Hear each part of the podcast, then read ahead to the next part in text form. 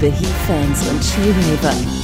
Willkommen zu einer neuen Ausgabe von PlanetEternia.de's He-Manischen Quartett, eurem deutschen Fan-Podcast für alle Themen rund um He-Man und die Masters of the Universe.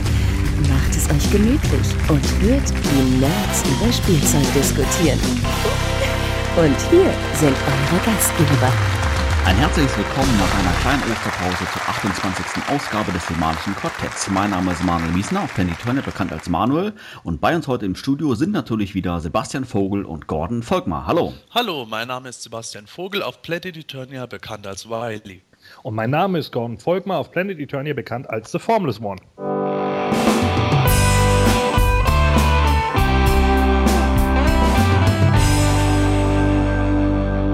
In unserer heutigen Folge haben wir uns natürlich wieder einen PE-Fan und He-Man-Kenner zu uns eingeladen, um mit ihm ein wenig zu fachsimpeln.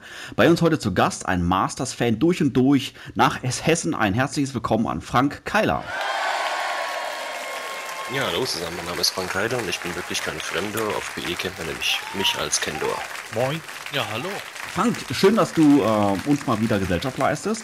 Wer unseren, unser Quartett regelmäßig verfolgt, wird deine Stimme sicherlich wiedererkennen, denn du warst bereits im Podcast Nummer 17 im letzten Oktober zu Gast. Ähm, erzähl mal, was hat sich denn in deinem Fan-Dasein in den letzten Monaten verändert? Was gibt es bei dir Neues zu berichten? Hm, ja, gut, Neues zu berichten gibt es eigentlich nur so viel, dass jetzt meine Sammlung stetig wächst und oben in meinem Jugendzimmer, wo ich mein Museum habe, sieht es jetzt ein bisschen anders aus. Da ist jetzt ein neuer Tisch drin, wo ich ein paar Dioramen baue und äh, alles ein bisschen umändern möchte. Frank, wenn ich mich richtig erinnere, ähm, hast du ja einen Sohn, ähm, ja, im Alter von vier oder fünf Jahren. Ja. Ähm, wie sieht es bei ihm aus? Ist er jetzt schon voll mit Moto infiziert? Räumt er dann dein Jugendzimmer oben regelmäßig aus? Wie ist da die Lage? Nö, ist aktuell so, eigentlich immer, wenn wir oben im Museum sind, kann er sich zwei äh, Figuren aus der Vintage-Line mit rausnehmen. Ich habe eine Riesenkiste mit äh, allem Krempel und die letzten beiden waren, glaube ich, gewesen. Einmal Dragstore und die Sorceress.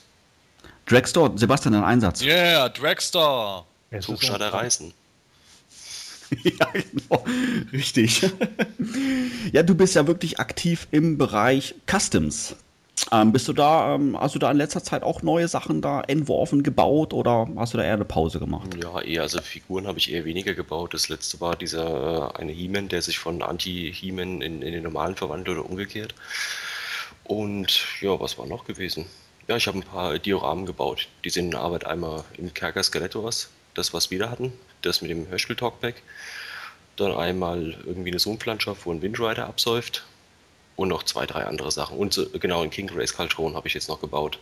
Wie sieht es bei dir im Bereich Cosplay aus? Hast du da schon wieder neue äh, Sachen dir gebaut? Weil ich erinnere mich, relativ ähm, berühmt ist ja dein Triklops-Kostüm, was du ja schon auf einigen Conventions getragen hast.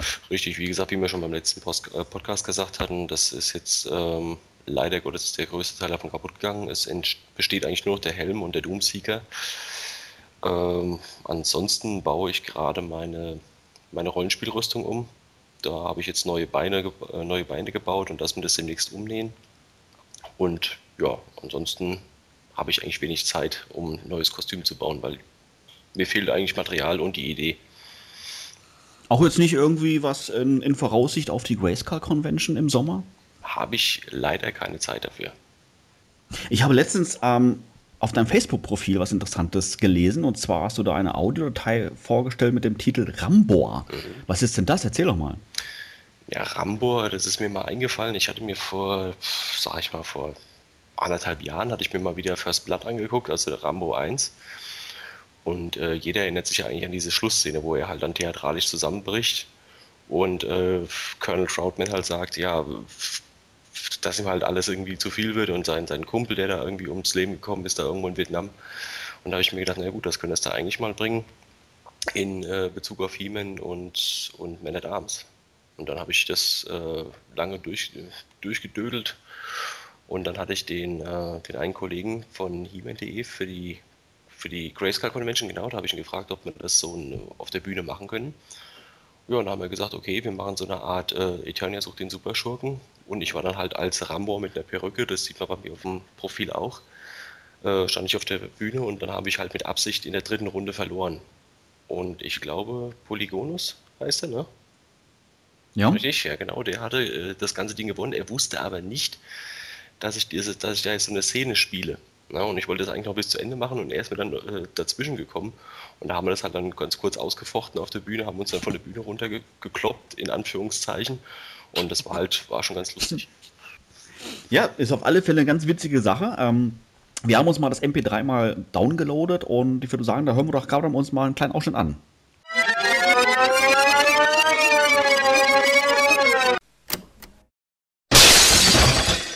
Hör auf, du hast genug Schaden angerichtet, He-Man. Dein Einsatz ist vorbei, verstehst du das? Dein Einsatz ist vorbei. Sieh dir das an da draußen. Sieh es dir an! Wenn du jetzt nicht aufhörst, werden sie dich umlegen. Ist es das, was du willst? Dein Einsatz ist vorbei, He-Man. Verstehst du? Nichts ist vorbei. Gar nichts. Ihr könnt nicht einfach aufhören. Es ist nicht mein Krieg gewesen. Ich wollte das nicht. Ihr habt angefangen. Ich habe nur alles getan, um zu gewinnen. Aber irgendjemand ließ uns nicht gewinnen. Als ich zurückkam in den Palast, empfingen mich all diese Maden. Sie haben gegen mich demonstriert, mich einen Schänder und Mörder genannt. Was haben die eigentlich gedacht, wer sie sind, hä? Niemand von ihnen war draußen im Weinjungle. Es war eine schwere Zeit für alle, He-Man. Für sie? Mir bedeutet das Zivilleben gar nichts. Da drüben im Krieg hatten wir einen Ehrenkodex. Du deckst meinen Arsch, ich decke deinen. Aber sowas gibt es hier nicht. Da drüben bin ich ein Battle Ram gefahren oder ich bin Windrider geflogen. Ich war verantwortlich für eine Million Goldstücke Ausrüstung und hier kriege ich nicht mal einen Job als Parkwächter. Oh Gott, Herrgott, Herrgott, hilf mir. Ich kann doch nichts. Ich kann doch nichts. Ich hatte Freunde. Wir waren ein Haufen. Alles, alles Wahnsinnskumpels. Ich habe ihnen vertraut. Wir sind zusammen durch die Hölle gegangen. Und hier, hier ist gar nichts mehr.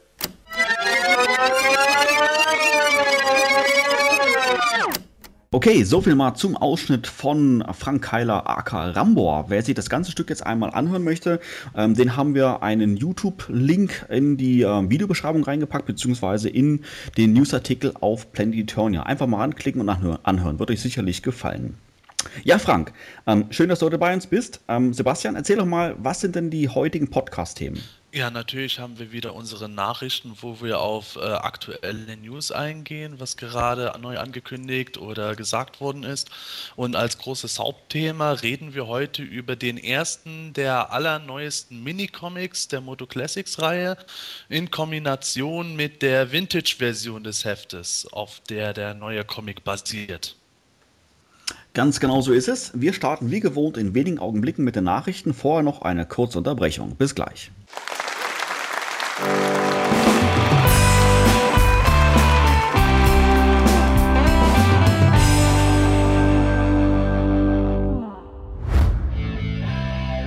du ein Masters-Fan und möchtest gerne mal beim Himanischen Quartett zu Gast sein? Dann keine Scheu. Melde dich am besten heute noch im Forum von Planetonia, schick uns eine E-Mail an quartett.planetonia.de oder ruf uns auf unserer Studio-Hotline an mit der Telefonnummer 032 12 14 19 485.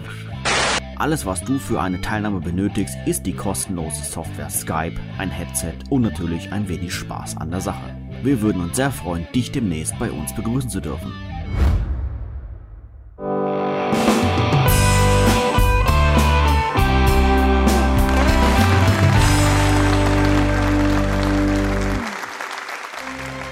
Das Himännische Quartett, die Nachrichten. Ja, wie sollte es anders sein? Gab es in den letzten zwei Wochen natürlich wieder einige Neuigkeiten rund um He-Man und die Masters of the Universe. Allen voran eine Meldung ein, äh, über einen neuen Charakter, der jetzt veröffentlicht wurde, beziehungsweise zumindest nur zum Teil veröffentlicht wurde von unseren amerikanischen Kollegen Pixel Dan Early. Der hat nämlich ähm, auf seiner neuen Webseite ja einen Fuß von Mosquito dargestellt. Ähm, Frank, ist das jetzt generell für dich eine Überraschung, dass dieser Charakter von Mattel enthüllt wurde oder hast du doch irgendwie insgeheim vielleicht schon mitgerechnet? Also definitiv ist es eine Überraschung, weil ich hatte mit Mosquito eigentlich gerechnet, sage ich mal so 2013, 2014, wenn wir so weit kommen. Ich hatte mit, also eigentlich mit allem gerechnet, aber nicht mit Mosquito. Zählt das dann eher ein, zu einem deiner auch ähm, ja, favorisierten Charaktere oder hättest du dann doch vorher vielleicht noch eine anderen, andere Figur eher gesehen? Also ich sag mal, favorisieren würde ich ihn auf jeden Fall. Also vorher wäre mir natürlich lieber gewesen, eine meiner Lieblingsfiguren Extender, aber äh, Mosquito absolut, du weißt ja, ich bin ja, wie heißt es, chronischer Komplettsammler oder wie heißt es? Genau, hattest du im letzten Podcast, glaube ich, auch gesagt gehabt. also quasi alles kommt ins Haus. Ja, richtig. Ich bin sozusagen der, ich bin sozusagen der, e, äh, nee, der AGF, alles gut Finder. Alles gut Finder hat der beste Kunde Mattels quasi. Ja. Sebastian, mich hat jetzt wirklich überrascht, dass Mattel erstmalig nicht selber eine Figur enthüllt hat, sondern ja eigentlich über einen Fan, dem, wie gesagt, in dem Fall über Pixel den Earthly. Ähm, war das für dich auch, auch überraschend oder äh, eher schon eine Tatsache, dass Mensch, okay, ist mal was Neues, könnte man Herr Martell ruhig mal ausprobieren. Ja, also ich fand das eigentlich äh, genau die richtige Methode, weil ähm, Mattel hat zwar jetzt angekündigt, äh, im Gegensatz zu den Vorjahren im April nicht mehr in der Sendung Attack of the Show irgendwas anzukündigen.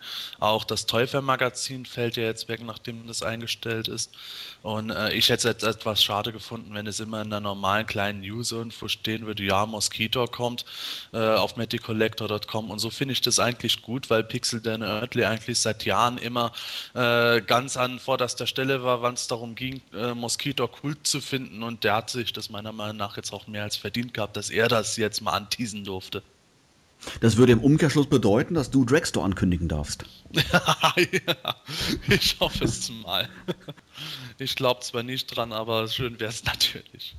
Dann kriege ich Geldo als erstes. Ja, ja vermutlich. Wunderbar. Plandor. Oh, Plandor, Gott. Super Auswahl, vielen herzlichen Dank. Sebastian, aber generell äh, ist Mosquito auch einer deiner favorisierten Charaktere? Oder, ich meine, klar, Drexler würde es natürlich vorziehen, aber ähm, Mosquito ist auch ähm, eher bei dir in den Top 10 mit dabei, oder? Ach, äh, was heißt Top 10? Äh, ich habe mit Mosquito jetzt nie eine äh, extra enge Verbindung gehabt, weil ich den natürlich wie viele andere Deutsche als Kind gar nicht äh, gekannt habe, geschweige denn besessen habe. Und äh, ich finde den so eigentlich ganz cool, ist eigentlich äh, eine wirklich nette Idee, auch wenn das, weil er eigentlich laut den Comics kein Blut, sondern eher Energie absaugt, das stark an Leech erinnert. Aber trotzdem ist das natürlich ein endgeiles Design gewesen, wo ich dann auch gesagt habe, klar, Mosquito gehör, gehört für mich jetzt fest zu den Charakteren, auf die ich mich dann definitiv freue. Ich bin jetzt nur vor allen Dingen auch gespannt, wie er dann umgesetzt wird.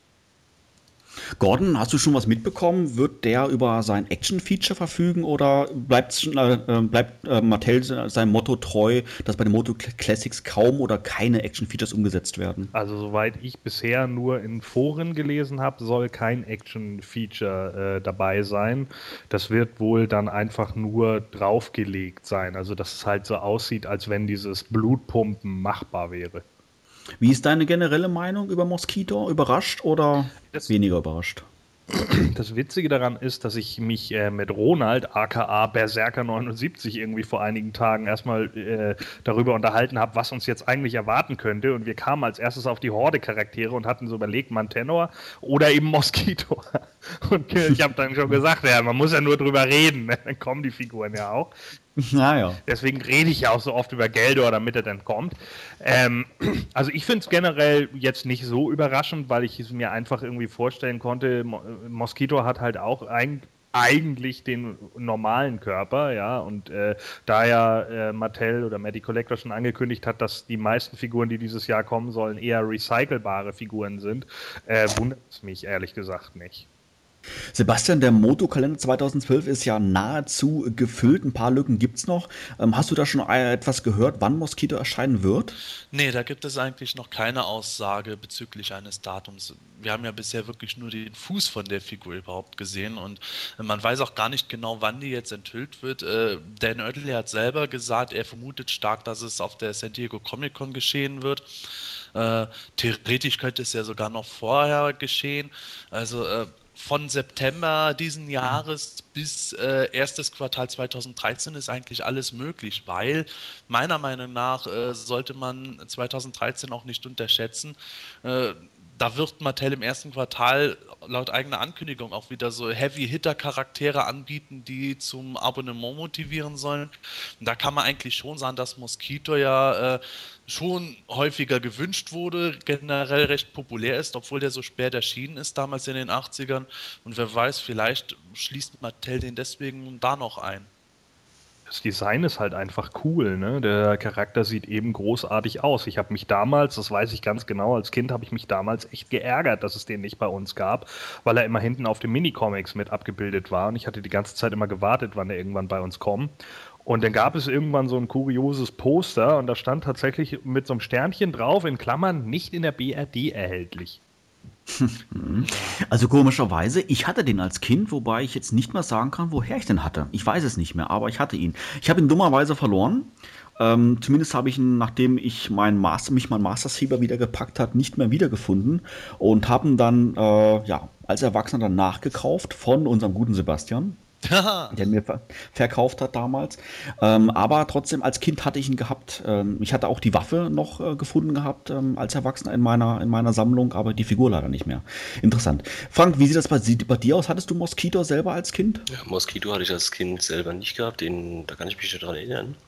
Ich hatte das damals gekauft auf der Grayscale Convention, auf meiner ersten 2002 in Duisburg. Und da hatte ich den vom, äh, oh Gott, wer war denn das gewesen? Scareglow, genau von Matthias Brink hatte ich die abgekauft und das war mein Top-Feature drin, alles. Ach, doch, ich hatte einen gehabt. Und zwar in Kroatien hatte ich den damals abgegriffen und zwar war das so eine Billig-Variante mit so einem rosa Kopf und da ging die Pumpe nicht und da war einfach nur so eine rote Platte vorne drin.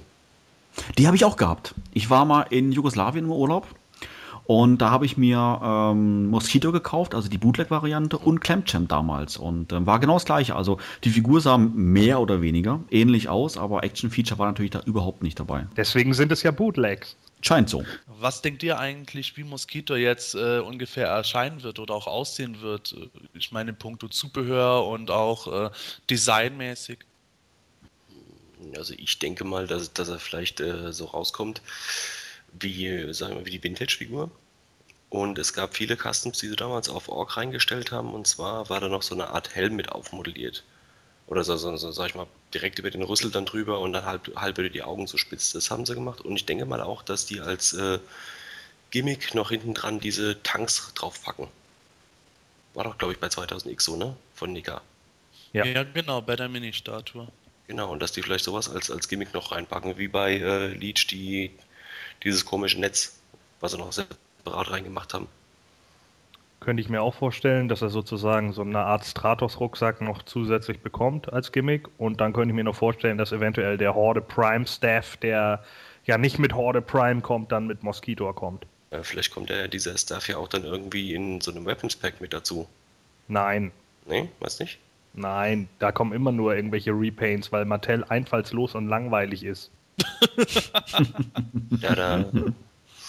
Ja, aber die Idee mit dem Stab bei der Figur wäre vielleicht durchaus möglich. Es ist jetzt für mich persönlich auch die Frage, wie weit Mattel damit geht, beziehungsweise wie, wie viel Budget die reinhauen. Ich äh, würde halt gerne auf was hoffen, dass wir so eine Art rundum sorglos Paket bekommen wie bei Fisto, wo äh, halt abnehmbar von Mosquito diese Blue Tanks von der 2000X Mini-Statue dabei sind, dass halt die Leute, die Bock drauf haben, das variieren können und dass äh, gut die Kanone dabei ist. Und dann fände ich es halt cool, wenn dieser äh, rote Kopf, äh, der eigentlich ein Helm ist, wie bei der Mini-Statue abnehmbar wäre und darunter der schwarze Insektenkopf ist. Oder zumindest sie Wechselköpfe machen, dass du einmal den normalen hast und einmal, als wäre der Helm halt hab, dieser äh, Moskitor-Kopf in schwarz darunter. Und vielleicht noch als zweites Zubehör, wenn sie jetzt nicht den Horde Prime Stab dazu machen, da fände ich sowas cool wie zum Beispiel jetzt noch eine Horde Armbrust. Ich hatte es bei den Horde-Kämpfern früher eigentlich immer ein bisschen genervt bei den Figuren, die keine Armbrust dabei hatten, weil ich das eigentlich in der ersten Serie ein gutes Thema fand. Und jetzt im äh, Lila von den Blaster nochmal eine neue Armbrust, meinetwegen auch ein Repaint von zum Beispiel der Krösler-Waffe. Das würde mir auch noch gefallen. Das käme dann eher ins Weapons Pack. Ja, es bleibt auf alle Fälle spannend in Bezug auf Mosquito. Wir wissen, dass er definitiv erscheinen wird. Wann? Ja, das steht noch in den Sternen, aber ich denke mal, spätestens zur San Diego Comic Convention werden wir es erfahren. Ja, es scheint ja irgendwie so, dass äh, das Thema Merchandise zum festen Bestandteil unseres Podcasts wird. Denn in den letzten Folgen haben wir jedes Mal über anderes Merchandise gesprochen. Gordon war jedes Mal hellauf begeistert. Heute reden wir mal über Gläser. Ja, tatsächlich, es soll Masters of the Universe Trinkgläser geben. Sebastian, erzähl doch mal ein bisschen was. Ja, das hat jetzt ein Fan zufällig auf der ähm, Messe CE2E oder wie die heißt gesehen gehabt. Da wurde ein ähm, Vierer-Set an Motogläsern gezeigt. Alles so mit Motiven im Filmation-Stil. Hauptsächlich äh, sind die Motive He-Man, Skeletor, Teela und Beastman. Aber auf der anderen Seite sind dann auch noch so äh, in äh, Outlines gesetzt äh, Charaktere wie Orko und Battlecat abgebildet. Und scheinbar soll dieses Vierer-Set wohl so um die 40 Dollar kosten. Vielleicht ist es schon im Mai erhältlich. Zumindest soll es ab Juni im Previews-Katalog schon äh, zu bestellen sein. Ja, Frank, ist das was für dich zu Hause? Auf jeden Fall, genauso wie die Keksdosen. Äh, und die gibt es dann direkt über, über, über Matti? Nee, nicht über Matti, sondern äh, ich glaube, der Hersteller heißt doch Toon Tumblers. Zumindest wird es halt irgendwie gesagt, dass es Toon Tumblers äh, Gläser sind und die werden wahrscheinlich in irgendwelchen Specialty-Shops, denke ich mal, in den USA vertrieben, wenn man die nicht über Previews bestellt. Frank, wie sieht das bei dir zu Hause aus? Der Sebastian hatte ja im vergangenen Podcast mal schon gesagt gehabt, dass Modu-Keksdosen ja so vielleicht ein bisschen ähm, untypisch wären bei ihm zu Hause, dass dann seine, seine Freunde und Nachbarn, die zu Besuch sind, ihn vielleicht etwas schräg angucken würden. Wie ist das bei dir im Freundeskreis? Damit Motu-Gläser, ist das was, was deine, deine Freunde dann von dir auch erwarten oder würden sie dann auch etwas skeptisch gucken und an dir zweifeln vielleicht? Also ganz ehrlich gesagt, an, an, an Freunden war oben in meinem Museum bisher nur zwei. Und die fanden es eigentlich cool. Gut, was sollst du auch anderes sagen, ne? Ja, klar, aber ich meine, die Gläser hättest du ja vielleicht unten in der Küche, ne? wenn mal irgendwie der Versicherungsvertreter zu Besuch käme oder sowas. Um Gottes Willen, das sind Heiligtümer, die müssen, die müssen hoch ins Museum. Das, das, äh, das kann man nicht einfach in die Küche stellen. Das heißt, du würdest die nicht nutzen für ihren eigentlichen Zweck? Nö, das habe ich, ich, auch die ganzen anderen Sachen. Ich habe ja noch diese Unterlagen, also diese Frühstücksunterlagen von damals, die habe ich ja auch noch. Das, das nutze ich auch nicht. Das ist alles was damit zu tun hat, kommt immer ins Museum und erstmal in eine Kiste und irgendwann, wenn ich die, die Zeit mal habe und mal ein bisschen aufräume, dann, äh, dann werde ich das Ganze auch irgendwo, sag ich mal, einrahmen, präsentieren, ein kleines Regal machen oder so. Aber das dauert halt noch. Und ich habe Zeit. Gordon, wie sieht das bei dir aus, wenn du sie dir kaufen würdest, was ich jetzt ja nicht weiß? Würdest du sie auch entsprechend nutzen oder auch äh, irgendwo in eine Vitrine stellen? Nee, also ich glaube, die würde ich dann in dem Moment nicht in eine Vitrine stellen. Ich glaube, die würde ich sogar benutzen. Ähm, aber ich weiß nicht, ob ich mir die jetzt unbedingt kaufen würde. Das ist halt so ähnlich wie mit den Keksdosen. Äh, wenn es die mal irgendwo gibt und vielleicht für billig, dann würde ich mir die mal spaßeshalber kaufen, aber unbedingt haben muss ich die nicht. Finde sie aber immer noch besser als die Wobbler. Gut, die sind ja bei dir sowieso auf dem letzten Platz, glaube ja. ich. Was, was ich mir natürlich frage oder so ein bisschen Bedenken immer habe, ist mit der Schwimmmaschinenfestigkeit. Also äh, viele meiner Tassen, die ich hier zu Hause habe, die haben ja kaum noch Symbole drauf und ich habe so die Befürchtung, dass es bei den Gläsern dann ähnlich verfahren wird. Dann wäre schon wieder ein bisschen schade, sie ja regulär zu nutzen und dann auch natürlich auch sauber zu machen, oder? Ja, aber darauf läuft es natürlich im Endeffekt immer hinaus. Ne? Solche Sachen sind nun mal einfach nicht für die Ewigkeit gemacht. Das ist ja bei T-Shirts auch so. Es ist vollkommen egal, wie gut der Druck bei einem T-Shirt ist. Wenn man das T-Shirt T-Shirt 50 Mal gewaschen hat, dann verbleicht er irgendwann oder es geht irgendwas kaputt. Das ist nun mal einfach so. Sebastian, ich hatte es gerade schon gesagt gehabt, bei Keksdosen warst du dir etwas unschlüssig, ob du sie kaufen solltest. Wie sieht es jetzt mit Gläsern aus? also, man muss ja nicht jeden Blödsinn mitmachen. ja. Sei dabei, schlag dich auf unsere Seite, kauf Gläser. Naja, also das ist jetzt keine Aussage bezüglich der Qualität der Gläser. Es gibt mir nur persönlich einfach nichts, weil ich jetzt nicht der äh, Filmation-Nostalgiker in dem Sinn bin. Ich glaube, auch wenn die jetzt ob objektiv gesehen eigentlich nicht so gut sind wie die Artworks der Filmation-Cartoons, würde ich sogar noch mehr mit Gläsern anfangen können, wo Hörspiel-Cover-Motive äh, drauf gedruckt sind von Europa. Aber das brauche ich irgendwie nicht. Ich meine, durch die drei Kinder, die ich habe, habe ich sowieso hier schon alles von Schlumpfgläsern über Winnie Pooh bis äh, Hello Kitty im Regal stehen. Und wenn ich dann auch noch He-Man-Gläser sehe, wenn ich mich so schon mit Moto jeden Tag beschäftige, das macht mich dann leicht fuchsig. Und wie ihr schon gesagt habt, also Spülmaschinenfestigkeit, ich glaube, das wurmt mich dann auch, wenn ich dann 40 Dollar plus Versand für vier Gläser ausgebe, die dann nach äh, fünfmal Spülmaschine irgendwie schon halb abgeblättert sind. Da wundert es mich auch eigentlich, dass in den 80ern zumindest nicht äh, He-Man-Senfgläser erschienen sind. Ist das, ist, ist, ist das sicher? Ich wüsste es zumindest nicht mehr. Habt ihr da noch irgendwas im Kopf? Glä also, Gläser? Bin ich jetzt nicht, bin ich gerade überfragt, aber das will ich nicht, also da würde ich mich nicht drauf einlassen. Also das ist eine Wette, die ich eventuell halten würde, weil ich, ich glaube. Oh, ich wette ja nicht drauf, ich weiß es ja nicht. Merchandising ist ja nicht gerade mein äh, Hauptgebiet und ist, ich habe halt keine Gläser am Kopf. Ich wüsste nicht, dass ich jemals irgendwie in Deutschland erschienene äh, He-Man-Senfgläser gesehen hätte. Deswegen habe ich jetzt eben gedacht, ja, gab es die überhaupt? Warum eigentlich nicht, wenn es die nicht gab? Ja, aber das wäre doch mal wieder eine Frage an unsere Zuhörer. Ähm, gab es in den 80er Jahren Senfgläser von He-Man? Ähm, Sebastian, du hast gerade ähm, 40 Dollar in den Raum geworfen. War das jetzt eine Idee von dir oder tatsächlich schon der Endpreis? Ähm, das ist jetzt kein definitiver Endpreis. Es wurde gegenüber diesem Fan auf der Messe wohl scheinbar von den Vertretern da gesagt, dass der Preis ungefähr wohl mit 40 Dollar veranschlagt wird. Der steht wohl noch nicht final fest, beziehungsweise wussten sie ihn da noch nicht final, aber um den Dreh rum soll es scheinbar sein. Ja, das Problem ist, man kommt ja auch zum Beispiel auch an diese Merchandise-Geschichten, man kommt ja auch relativ schlecht an diese äh, Hot Wheels ran. Fällt mir gerade dazu ein. Hm. Ja, aber ich glaube, bei Toon Tumblr wirst du da weniger Probleme haben, daran zu kommen, denn Toon Tumblr ist ja nun auch wieder so eine etablierte äh, Firma und die haben ja nun für allen möglichen Kram schon äh, ihre Gläser da gemacht, unter anderem ja auch von Marvel bis DC, wie der eigentlich. Und ähm, ja, da kriegst du auf jeden Fall was.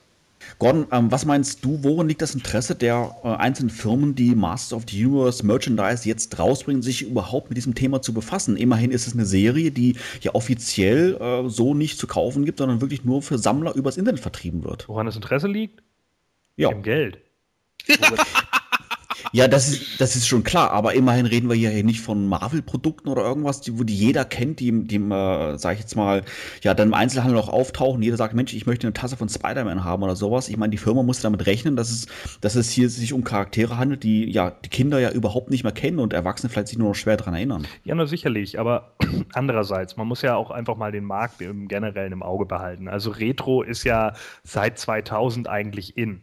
Es ist ja nun nicht so, dass, dass diese Retrowelle in irgendeiner Weise abgeflacht wäre. Und wir tun jetzt ja auch nicht so, als wenn wir seit 2008, wo King Grayskull rausgekommen ist, dass mit dem auch zeitgleich ätzend, äh, tausende von, von ätzenden Merchandise-Produkten irgendwie auf den Markt gekommen sind, sondern wir müssen einfach das Ganze so sehen, die Leute haben das alle beobachtet, haben gesehen, okay, ähm, hier ist jetzt gerade eine Moto Classics Line am Laufen, die läuft jetzt seit vier Jahren, also scheint da irgendwie ein bisschen Geld mit machbar zu sein sein. Und wenn man dann natürlich nebenbei noch mitbekommt, oh, auf dieser Retro-Welle funktioniert das jetzt auch gerade, dass man sagen kann, okay, 25 Jahre Masters oder 30 Jahre Masters of the Universe, wie auch immer, äh, dann kann man eben sagen, ja gut, äh, jetzt versuchen wir das einfach mal. Und ich denke, das machen die einfach. Die springen einfach mit auf dem Zug auf, bei dem sie einfach der Meinung sind, dass sie damit Geld machen können. Zumal ich auch denke, dass äh, hier der Lizenzgeber nicht Mattel gewesen sein wird, sondern Classic Media. Ich meine, die Motive sind eindeutig Filmation Cartoon, sind, soweit ich es mitgekriegt habe, sogar Motive, die Emiliano Santa Lucia ursprünglich äh, entworfen hatte. Und äh, da ist natürlich die Rechtevergabe eindeutig bei Classic Media. Die haben mit Mattel ja erst diesen Deal abgeschlossen gehabt, dass die sich da jetzt irgendwie das ein bisschen so aufteilen und machen können, wie sie wollen. Und dadurch ist es ja vielleicht auch jetzt erst möglich, dieses ganze Zeug zu produzieren. Kann ja auch durchaus sein, dass der eine oder andere Hersteller schon längst vorher mal nachgefragt hatte, hier sagt er mal, äh, Retrowelle etc. würden wir auch gerne mit He-Man was produzieren, wie äh, He-Man Gläser oder He-Man Brotdosen und was weiß ich nicht alles. Wie sieht es da aus? Und Mattel dann, ja, pff, äh, äh, Moto Classics oder wie? Ja, nein, äh, schon Zeichentrick ist halt am bekanntesten. Oh, äh, das haben wir eigentlich nicht. Und jetzt kann es natürlich sein, dass dadurch, dass sich die beiden Parteien da geeinigt haben, Lizenznehmer auch leichter an Lizenzen herankommen. Okay, wir bleiben beim Thema Merchandise und zwar gibt es jetzt eine Meldung, dass eine CD veröffentlicht werden soll und zwar vom Filmation Soundtrack. Ähm, ja, ganz so neu ist die Meldung vielleicht nicht, zumindest nicht für, die, für, unseren, für, für unsere Nachbarn in Frankreich, denn dort hat es diesen Soundtrack bereits in der Vergangenheit gegeben. Aber jetzt soll quasi, ja, Sebastian, wie kann man sagen, eine Neuauflage veröffentlicht werden oder wie ist da der aktuelle Stand? Ja, im Grunde scheint es äh, das zu sein. Also dazu muss vorher gesagt werden, in den 80er Jahren gab es in zumindest Frankreich und Argentinien äh, Kassetten und äh, Schallplatten mit äh, Filmation-Musiken drauf, also zum Motu-Cartoon. Und ähm, diese Tracks sind jetzt hoffentlich digital überarbeitet von äh, dem französischen Anbieter äh, 13 Bis Records oder wie auch immer man das ausspricht. Äh, genommen worden und werden auf eine CD gepresst. Die haben dann eine Reihe, die nennt sich irgendwie Tele 80 oder so, wo sie alles Mögliche von Denver Clan bis Schlag mich tot haben und eben auch den Human Filmation Track. Und da haben sie wohl diese alten Stücke jetzt auf CD dann drauf alte Stücke heißt, wir reden jetzt hier nicht nur von, dem, von der He-Man-Titelmelodie, sondern wirklich von allen Sounds und Jingles, die irgendwie im Filmation-Cartoon vorkamen, oder? Naja, nicht unbedingt alle. Also ich, soweit ich es mitgekriegt habe, ist es wohl sehr lückenhaft, dass da bei weitem nicht alle Tracks oder auch nicht alle Tracks in voller Länge äh, vorhanden sind. Aber halt die, die in den 80er Jahren schon vorhanden waren, die sind eben drauf. Plus dann, äh, ich glaube, das spanische Intro ist auch nochmal drauf. Frank, ist das generell was für dich, das Soundtrack? Oder wäre wär das auch jetzt ein Merchandise-Artikel, der, sag mal, direkt in die Vitrine wandert? Ja, es würde direkt in die Vitrine wandern, weil ich diese Sounds schon, ja, schon, schon lange habe. Weil das, das glaube ich mir, wann war es gewesen? Vor zwei Jahren hatte ich mir das, glaube ich, mal irgendwo, äh, irgendwo herbekommen und seitdem hatte ich die. Aber allein, gut, ich habe auch die Nixbu und die, wie hießen die anderen? Nixbu und DVDs und die anderen waren von KSM. KSM. KSM, genau, ich habe es ja auch beide doppelt. Also, und das ist halt nur zum Angucken für die Vitrine. Hauptsache ich weiß, was drin ist. Gordon, wie sieht das bei dir aus zum Thema Soundtrack? Ist das was, wo du sagst, Mensch, okay, das höre ich mir gerne an, das weckt irgendwie ja kindliche Gefühle in mir oder ist das dann doch schon eine Spur ja zu nerdhaftig? Äh, da ich hier auf der Insel immer mit meinen äh, Freunden und Bekannten regelmäßig ein Theme-Quiz mache, über alle möglichen alten Zeichentrickserien, Filme, Videospiele und hast du nicht gesehen und wir irgendwie über 6000 Tracks mittlerweile besitzen. Äh, nein, das ist nicht so nerdlastig. also trifft quasi bei dir genau ins Schwarze. Ja, das kann man so sagen, ja. Also das wäre vielleicht auch eine Sache, die ich mir dann mal zulegen würde. Sebastian, gibt es da irgendwie schon äh, Informationen, wann das Ganze erscheinen soll? Ähm, am 14. Mai soll das wohl erscheinen.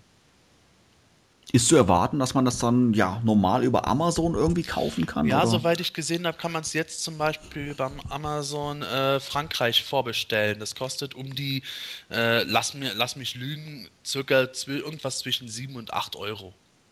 Äh, sag mal, habt ihr das letztens auch mitgekriegt? Bei Facebook hatte ich das gesehen und zwar, ich glaube, beim, beim Ilvano auf der, auf, hatte ich das gesehen und da war von diesen Soundtracks war auch was abgebildet. Es, hieß, es war aber einer gewesen, der das sozusagen äh, reproduziert hat. Das waren aber nicht diese Sachen, die jetzt auf dieser DVD, äh, die auf dieser CD drauf sind, sondern das waren diese typischen alten Filmation Sounds, wenn Skeletor aus dem Kollektor ausgestiegen ist und und diese Windrider-Musik war dabei, also alles das, was auf dieser CD nicht drauf ist. Ja, da hatte ich was mitgekriegt. Wenn ich mich nicht irre, habe ich mich darüber mit äh, Val Staples auch unterhalten gehabt, weil es dann plötzlich von diesem Typen alles äh, äh, runtergenommen wurde. Also ist alles gelöscht worden. Und da gab es auch ähm, einen Thread auf human.org darüber, den jemand anderes eröffnet hatte, wo der dann plötzlich darum gebeten hat, das alles zu löschen und hat keine genauen Gründe genannt. Das war alles etwas ominös und da hat mir spekuliert, woran es denn liegen könnte. Mhm. Und äh, ich fand es da jetzt auch schon einen interessanten Zufall, dass keine zwei Wochen, nachdem wir darüber geredet hatten, jetzt diese Soundtrack-CD äh, plötzlich angekündigt ist. Aber ich spekuliere wirklich, ob das vielleicht gewesen ist, dass zu dem Zeitpunkt damals zwischen diesem äh, Produzenten jetzt und Classic Media äh, dieser Deal äh, letzten Endes äh, abgesegnet wurde oder schon abgesegnet war. Und dann hat Classic Media erst aktiv nach diesen Tracks irgendwie gesucht oder äh, schon vorher davon gewusst und da erst beschlossen, diese Tracks löschen zu lassen unter was weiß ich, was für Strafandrohungen oder sowas. Weil es natürlich in Classic Medias Interesse wäre, dass ein Lizenznehmer sein Produkt Produkt dann auch gut weiterverkaufen kann. Ja gut, damit hätten sie damals schon richtig Kohle machen können. Ich meine, ich bin, glaube ich, auf der Suche, seitdem ich wieder He-Man-Film bin, seit 2002, bin ich auf der Suche nach diesen, äh, 2001, Entschuldigung, bin ich auf der Suche nach diesen, diesen Tracks. Und du hast es nie bekommen. Immer wieder ist, hat jemand dann dazwischen gequatscht oder, oder irgendwelche Geräusche kamen drin vor. Ja, da frage ich mich nämlich, ob Classic Media bis zum äh, Deal mit Mattel irgendwie nie so wirklich äh, gedacht hat, dass sie damit Geld machen können, sondern das eher als nur ein äh, Produkt von vielen in ihrer Filmation-Bibliothek gesehen haben. Oder die haben ja nicht nur die Filmation-Bibliothek und haben das einfach nicht so auf den Schirm gehabt. Und jetzt erst irgendwo, äh, nachdem sie mit Mattel auch in übereingekommen sind, wie sie sich das mit den Rechten teilen, entweder überhaupt erst die Handhabe hatten, Lizenzen zu vergeben oder auf die Idee gekommen sind, dass sie mit diesen Lizenzen auch Geld machen können. Also ich fand es grundsätzlich schade, dass es den Soundtrack nicht gab. Sehe ich genauso wie du, Frank. Als Kind hätte ich mir auch damals, also ich, als Kind habe ich mir schon gewünscht und ich erinnere mich, dass ich dann auch hier und da so einzelne Musikstücke mit dem Kassettenrekorder vom Fernseh aufgenommen habe, um dann beim Spielen halt ein bisschen Moto-Feeling noch mit reinzubringen. Zusätzlich ähm, fand ich immer schade, aber umso mehr freue ich mich natürlich, dass er jetzt ähm, offiziell erscheint und ich bin mal wirklich mal dann auf das Produkt und auf die Qualität dann einfach gespannt. Wäre es eigentlich theoretisch möglich, also vorausgesetzt, dass wir jetzt irgendwie äh, von äh, Europa oder BGM aus äh, so gewollt, dass sie die alten Motu-Tracks äh, als Soundtrack bringen können. Okay, ich weiß, die ganzen Melodien in den Masters-Hörspielen waren eigentlich auch in anderen Europa-Hörspielserien vorher vertreten. Aber wäre das möglich, diese alten Tracks da auch nochmal auf CD anzubieten? Oder ist es wie bei dem Intro von drei Fragezeichen, dass sie da selber gar nicht mehr die Rechte dran haben, weil der Komponist die eigentlich besitzt? Bin ich jetzt echt überfragt? Ich erinnere mich ähm, dran, ähm, als damals die Dokumentation gedreht wurde für KSM, wurde ja unter anderem ja auch in den Europa-Studios ähm, gedreht.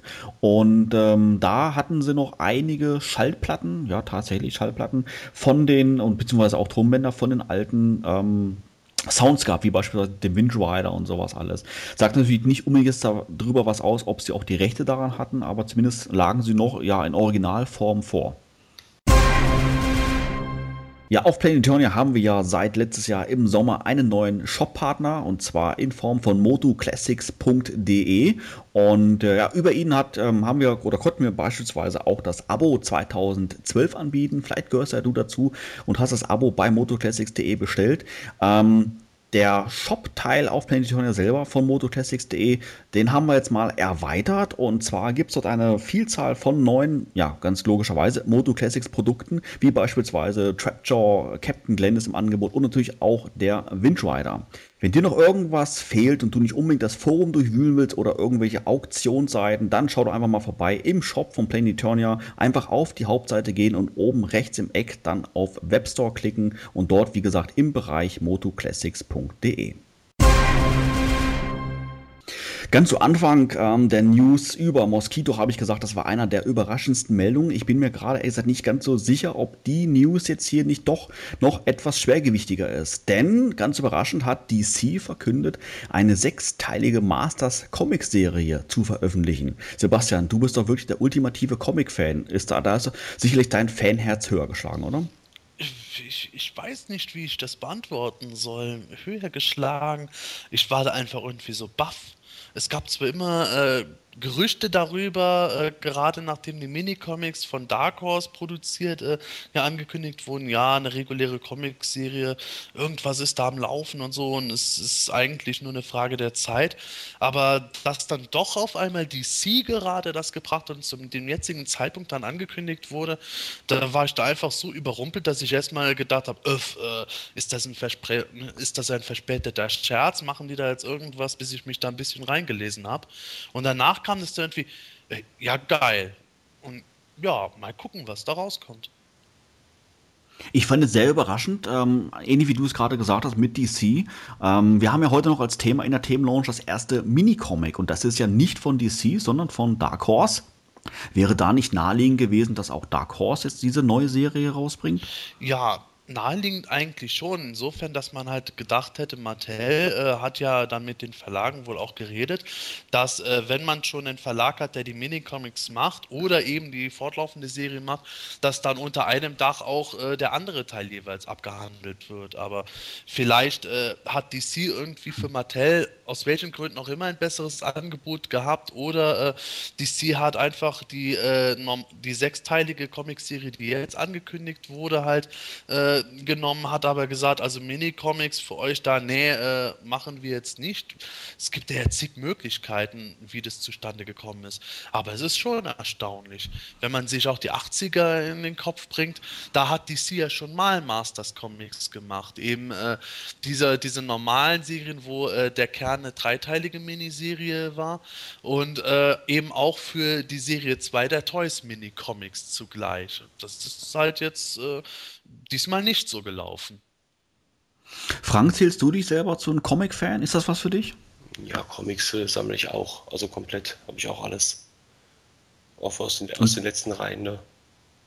Und jetzt speziell diese neue Serie? Ich, kaum, da ich das gelesen habe, habe ich die sechs Dinge bestellt und ich hoffe mal, dass, äh, dass der Comic-Shop mir das dann halt, sag ich mal, komplett als Bündel mit sechs Stück schickt. Ja? Also, dass ich das halt wirklich abwarte, bis alle sechs draußen sind, dass er es mir halt dann komplett rüber gibt, rüber schickt. Sebastian, was gibt es denn generell über die neue Serie zu sagen im Punkto Autor und Zeichnen und sowas alles? Sind dort namenhafte Personen dran beteiligt oder sind es doch eher dann unbekannte ähm, ja, Personen? Ja, also das sind schon Leute, die man äh, gehört hat. Der Autor ist nämlich James Robinson, der ähm, ist vor allem bekannt geworden an seiner Arbeit an der DC-Serie Starman. Also Starman ist irgendwie so ein Superheld, bei denen der, ich würde mal sagen, äh, C bis D-Liga immer gewesen. Aber der hat den äh, in den 90er Jahren eigentlich komplett umgeschrieben und erneuert gehabt und hatte eigentlich sehr gut Geschichten fabriziert. Hat seither natürlich auch etliche Sachen geschrieben, unter anderem äh, auch Serien, wo er eben auch ähnliche Revitalisierungen für äh, Helden äh, dritter Klasse gemacht hat, wie der Justice Society of America, wo dann äh, im Grunde Helden da sind, die schon zur Zeit vom Zweiten Weltkrieg gelebt haben. Und ähm, ja, nicht alle seine Werke sind gut angekommen, aber insgesamt ist das ein Autor, der durchaus Potenzial hat, auch was Ordentliches auf die Beine zu stellen. Der Zeichner Philip Tan hat mir jetzt persönlich nicht direkt was gesagt äh, in puncto äh, seiner Leistung. Ich weiß, dass er an Serien wie Nightwing oder Darkhawk oder ähm, einer DC-Miniserie äh, gearbeitet hat, aber ich kann ja jetzt im Moment nicht wirklich äh, beurteilen, wie äh, man von ihm eine fortlaufende Motoserie sehen wird, qualitativ. Und dann ist halt noch der ähm, Inka bekannt, äh, ähm, ich glaube, der Name wird äh, Rui José oder so ähnlich ausgesprochen. Der äh, ist jetzt auch nicht unbedingt ein Neuling, aber ähnlich wie der Zeichner ist das jetzt äh, ein Name, der jetzt mir nicht direkt ein großer Begriff ist. Du hast gerade gesagt, der Autor äh, der Comicserie ist James Robinson. Im Gegenteil bei dem neuen Minicomic, über das wir nachher noch reden, ist der Autor bzw. die Story vorgegeben von äh, Scott Teugo Neidlich selber. Heißt es im Umkehrschluss, dass DC hier freie Hand hat, was die Story betrifft? Ja, das ist jetzt eine Frage, die bisher noch nicht so ganz geklärt ist. Äh, fest steht, dass die Geschichte im Grunde einen neuen eigenständigen Kennen darstellt, der bisher nach den Angaben unabhängig von den Moto Classics Biografien etc. läuft. Allerdings ist das jetzt auch eine Geschichte. Ähm, DC kann wohl äh, Charaktere selber frei auswählen. Also zum Beispiel steht jetzt fest schon, dass Shiva nicht auftreten wird. Und am Ende der Miniserie wird vielleicht Orko auftreten, aber wohl erst am Ende. Aber die Handlung ist halt irgendwie ganz clever gelöst, weil die Handlung ist, äh, sieht eigentlich vor, dass halt Skeletor den Weg gefunden hat, die Geschichte von Eternia umzuschreiben. Äh, dadurch ist Skeletor selbst jetzt der Herr von Castle Grayskull und He-Man und die ganzen Helden äh, haben ihre eigentlichen Existenzen vergessen und leben als einfache Bewohner des Planeten äh, irgendwo da, ohne zu wissen, dass sie mal die Stärksten der Starken waren, etc. Und äh, He-Man ist jetzt halt wieder Adam, aber äh, ein Waldbewohner und der träumt nur äh, davon, ein Held gewesen zu sein. Also wirklich in seinen Träumen sieht er, wie er sich mit einem Zauberschwert verwandelt, etc. Und äh, irgendwann ähm, wird er aber von einer geheimnisvollen Zauberin aufgesucht und die schickt ihn dann auf eine große Reise, in der wohl vorgesehen ist, dass er halt seine Erinnerungen wieder erlangt, die Helden wieder um sich schart und dann wieder äh, die richtige Kontinuität zurückbringt. Und das ist natürlich ganz clever gelöst, weil durch diese alternative Realität, die in der Miniserie Miniserie erstmal erzählt wird, äh, wäre es theoretisch möglich, das Ganze mit jedem möglichen Canon zu verbinden. Das könnte man mit 2000X äh, verbinden, mit den Vintage Canons, das könnte man mit den Moto Classics Bios verbinden, weil woher weiß man jetzt dann im Detail genau, was die eigentliche Historie wäre. Klingt nach einer Zeitreise, oder? Nein, nicht direkt Zeitreise, sondern einfach eine Verschiebung der Realität. Also das Witzige ist, ich war, ähm, vor, ich war vor einigen Wochen erst äh, im Kurzurlaub gewesen in Österreich und hatte mir da, äh, weil ich da just äh, kein Buch hatte, mir ähm, ein paar alte Avengers-Hefte mitgenommen gehabt und die zu lesen. Und da war im Grunde fast exakt der gleiche Plot enthalten. Da ging es wirklich einfach darum, dass äh, der Oberschurk, beziehungsweise da war seine Schurkin, eben die Realität verändert hat zu ihren eigenen Gunsten, konnte die Realität dann selbst so kontrollieren, um halt eben eben diese, Gunner, diese ganzen Helden äh, ihre eigentlichen Positionen vergessen zu lassen und für sich arbeiten zu lassen, etc. Und daran werde ich hier jetzt gerade verpannt erinnert. Aber Zeitreise ist es eigentlich nicht, glaube ich. Es ist eigentlich mehr sowas wie eine Matrix-Geschichte, ne? Ja, genau. Frank, ähm, kannst du dich mit dieser Art Story anfreunden? Findest du das interessant? Ich würde mal sagen, das, das kann man so hinnehmen. Also ich, ich, ich finde die Story jetzt, wo, so wie ihr es jetzt gerade gesagt habt, ich finde es nicht schlecht. Ist mal was anderes. Und ja, vielleicht baut sich da noch ein bisschen mehr drauf auf. Also vielleicht mehr Hintergrundinfos noch. Ja. Sage mal, Sebastian, ähm, vielleicht äh, täuscht mich, drückt mich jetzt auch meine Erinnerung, aber hatten wir im letzten Podcast nicht ähm, im Zusammenhang mit den Biografien darüber gesprochen, dass Seaman und Co. die Outlaws sind und Skeletor König von Eternia? Ja, in den Moto Classics Biografien ist es halt äh, zeitweise dann so eine Situation. Dazu werden wir auch später bei der Besprechung von dem Comic noch kommen, weil da das eigentlich in genau den Zeitraum hineinfällt. Da ist halt irgendwann die Phase, dass äh, Skeletor Eternia übernimmt und äh, wird dann nochmal von Hordak gestürzt abgestürzt, aber die Helden sind dann äh, eigentlich eher ausgestoßen und müssen aus dem Untergrund äh, agieren, so ähnlich wie die Rebellen auf Etheria. Ja, Generell ist es problematisch, über den DC-Comic jetzt schon irgendwas zu sagen. Also ich meine, das Grundkonzept kann interessant werden. Man kann sich damit auch komplett in die Nesseln setzen, weil alle Fans in dem Moment sagen, ah, was soll das denn jetzt? Ich brauche nicht irgendwie eine, eine, Halbrealität, in der Skeletor irgendwie schaltet und waltet, wie, wie es ihm äh, leibt und liebt. Und es sind sowieso nur sechs Comics, also wird es mindestens drei Comics darum gehen, wie es im Endeffekt ist, dass Adam äh, erstmal überhaupt dahin kommt, äh, das zu machen. Aber darüber jetzt irgendwie ein Statement Statement abzugeben, ist unglaublich schwierig. Also ich glaube, so die, die einzelnen Leute, die damit dran gearbeitet haben, die hm, verstehen ihr Handwerk. Also Philip Tan beispielsweise, der sagt mir zumindest was. Den kenne ich nämlich aus Uncanny X-Men da eine ganze Weile lang irgendwie gezeichnet und der macht seinen Job schon ziemlich passabel. Und ich denke, wenn das erstmal so hinhaut und James Robinson dann eben auch aus irgendwie kleineren äh, B-Charakteren von DC was machen kann, dann denke ich, kann er auch mit äh, den Masters, die jetzt vielleicht auch im Comic-Bereich ein bisschen auf Eis gelegen haben, was machen. Ich denke, da sollte man einfach abwarten das ist auch eine Geschichte, wo ich sage, äh, DC hat eigentlich die richtige Entscheidung getroffen. Ähm, man kann natürlich jetzt auch spekulieren, wenn die Miniserie erfolgreich wird, dann äh, wäre es natürlich naheliegend, dass DC äh, eine fortlaufende Reihe anfängt. Aber jetzt mit dieser alternativen Realität, sowas kommt ja normalerweise immer gut an. Und mit sowas kann man natürlich auch äh, einen gewissen Continuity-Kuddelmuddel vermeiden. Ich meine, man sieht schon, wie stark die Moto Classics Biografien kritisiert werden. Bei 2000X wurde auch einiges kritisiert, was sich im Gegensatz zu den 80ern verändert hat. Und das Ganze kann jetzt natürlich dadurch eigentlich relativ clever umschifft und vermieden werden. Äh, wenn, wenn, du eine alternative Realität aufbaust, die halt temporär existiert, hast du schon mal nicht das Problem, dass 50.000 Hardcore-Fans irgendwo deinen Kopf äh, auf dem äh, Holzblock verlangen. Und ähm, wenn ich mich da an die 80er Jahre erinnere, als Marvel äh, Moto Comics rausgebracht hat, der, in den letzten zwei Ausgaben der Serie war ja auch so eine Prämisse. Da hat Adam dann sein Zauberschwert aufgegeben und ist in einer alternativen Zukunft gelandet, wo Skeletor Eternia erobert hat, Heeman war für tot erklärt worden, Tila war die Zauberin etc. Das war eigentlich der beste Zweiteiler der gesamten Serie. Und sowas hoffe ich da jetzt natürlich auch auch gerade in Hinsicht darauf, dass hoffentlich ein kommerzieller Erfolg eine Fortsetzung nach sich zieht für eine fortlaufende Serie. Naja, und ich meine, DC Comics sind ja nun die Könige der Elseworlds. Ja, stimmt. Hm.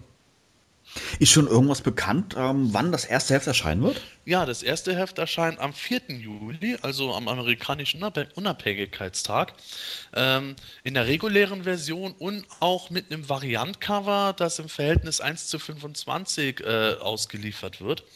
Und von da an erscheint halt jeden Monat eine weitere Ausgabe, bis im Dezember äh, die Ausgabe 6 dann erscheint. Und dann ist die Miniserie im Grunde abgeschlossen. Das erscheint am 4.7., weil die Story ja unabhängig von den anderen ist.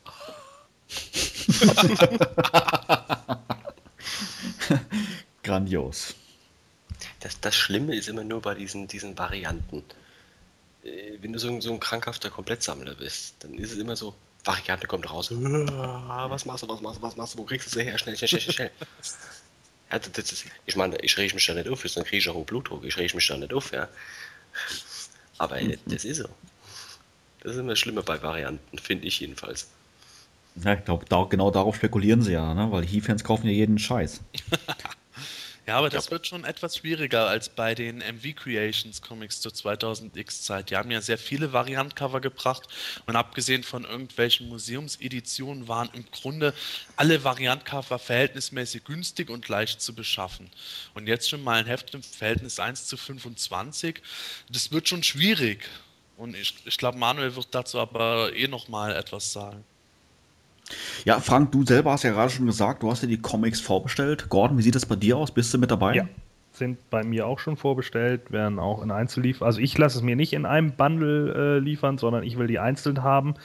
Denn wenn ich die erst später alle sechs bekomme, dann ist man durchs Internet schon wieder so gespoilert, da hat man gar keinen Bock mehr, die Dinger zu lesen. Das weiß ich ja jetzt schon. Wenn ich dann auf Planet Eternia bin und dann, Alter, hast du gelesen, deinen dritten Comic? Am Ende hier kommt Horder, krass. Und man sitzt da, ja, mega geil, toll. da sorgst du dann schon dafür, dass du den betreffenden Thread gar nicht liest, gehst dann auf PE ins Forum und der allererste Thread, den, den du siehst, groß und breit neu eröffnet, Hordak ist Tilas Vater. Ja, genau. Genauso wird es dann nämlich kommen, oder du bist in irgendeinem anderen Thread und da sagt dann einer, oh, das ist ja genau wie in der DC Mini-Comic-Serie und du sitzt da, oh ja, mega. das ist ja cool. Ja, und auf sowas habe ich nämlich keinen Bock. Und deswegen höre ich lieber selber zu den Leuten, die die anderen dann spoilern. Gott, mach den Thread auf Bravestar im neuen Moto-Comic. Wunderbar. Sebastian, du warst doch sicherlich auch, bist auch sicherlich schon versorgt, oder? Ja, ich habe mir das schon sichern lassen. Das ist absolutes Muss. Ich bin schwer begeistert, ich freue mich tierisch drauf. Gut, wenn die Serie am Ende sich als äh, Rohrkrepierer herausstellt, ist es natürlich doof, aber jetzt im Moment freue ich mich wie Bolle und ich kann mich schwer vorstellen, dass äh, die Autoren das total versauen. Ja, und ich meine, selbst wenn das Ganze ein Rohrkrepierer sein sollte, mein Gott, 2,60 pro Comic, also da kenne ich ganz viel teurere Rohrkrepierer, bin ich ganz ehrlich. ja, ja, das ist wieder typisch Altpapier, ne? Altpapier sammeln. Ja. Richtig. Ja, Gordon hat es gerade schon gesagt, 2,60 Euro pro Ausgabe ist soweit eigentlich dann schon sicher, denn auf Planetonia kannst du dir diese sechs Comics bereits jetzt schon vorbestellen.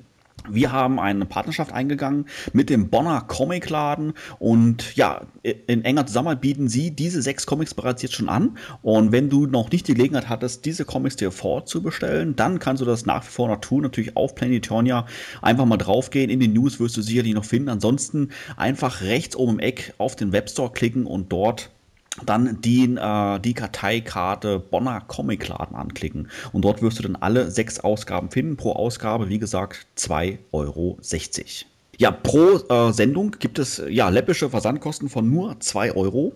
Ähm, wie gesagt, pro Sendung. Allerdings kannst du entscheiden, ähm, ob du ja jeden Monat das Comic haben möchtest, wie beispielsweise Gordon, oder gesammelt dir zuschicken lassen möchtest. Vielleicht ja zwei Hefte zusammen, drei Hefte zusammen oder vielleicht auch alle sechs Hefte zusammen. Dann zahlst du natürlich nur einmal Versandkosten. Ganz nachdem, wie du es möchtest. Und äh, ganz überraschend und auch toll ist, dass die Versandkosten ins Ausland mit 2,90 Euro auch ja unheimlich günstig sind. Das heißt, selbst für unsere Zuhörer aus Österreich oder der Schweiz ähm, können natürlich so günstig in den Genuss der neuen Motu-Comics kommen. Direkt im Anschluss widmen wir uns jetzt in der Themenlaunch dem allerersten Mini-Comic der Neuzeit, welches mit Thunder Punch He-Man vor wenigen Tagen auf Matty Collector bestellt werden konnte. Bis gleich. Die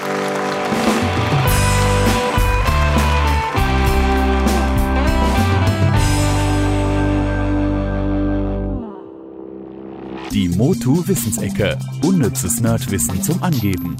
Hast du gewusst, dass nicht nur He-Mans Vorfahr den Namen Hero trug, sondern auch beinahe sein Nachfolger?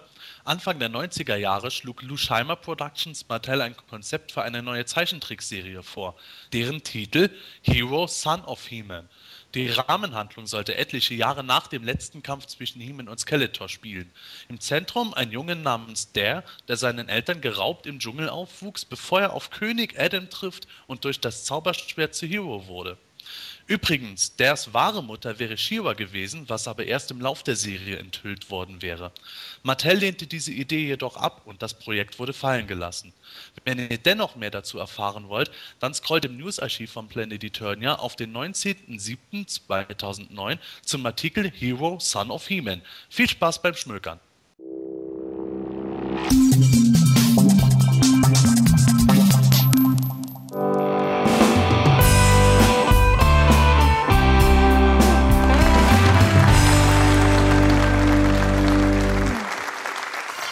Die Themenlounge.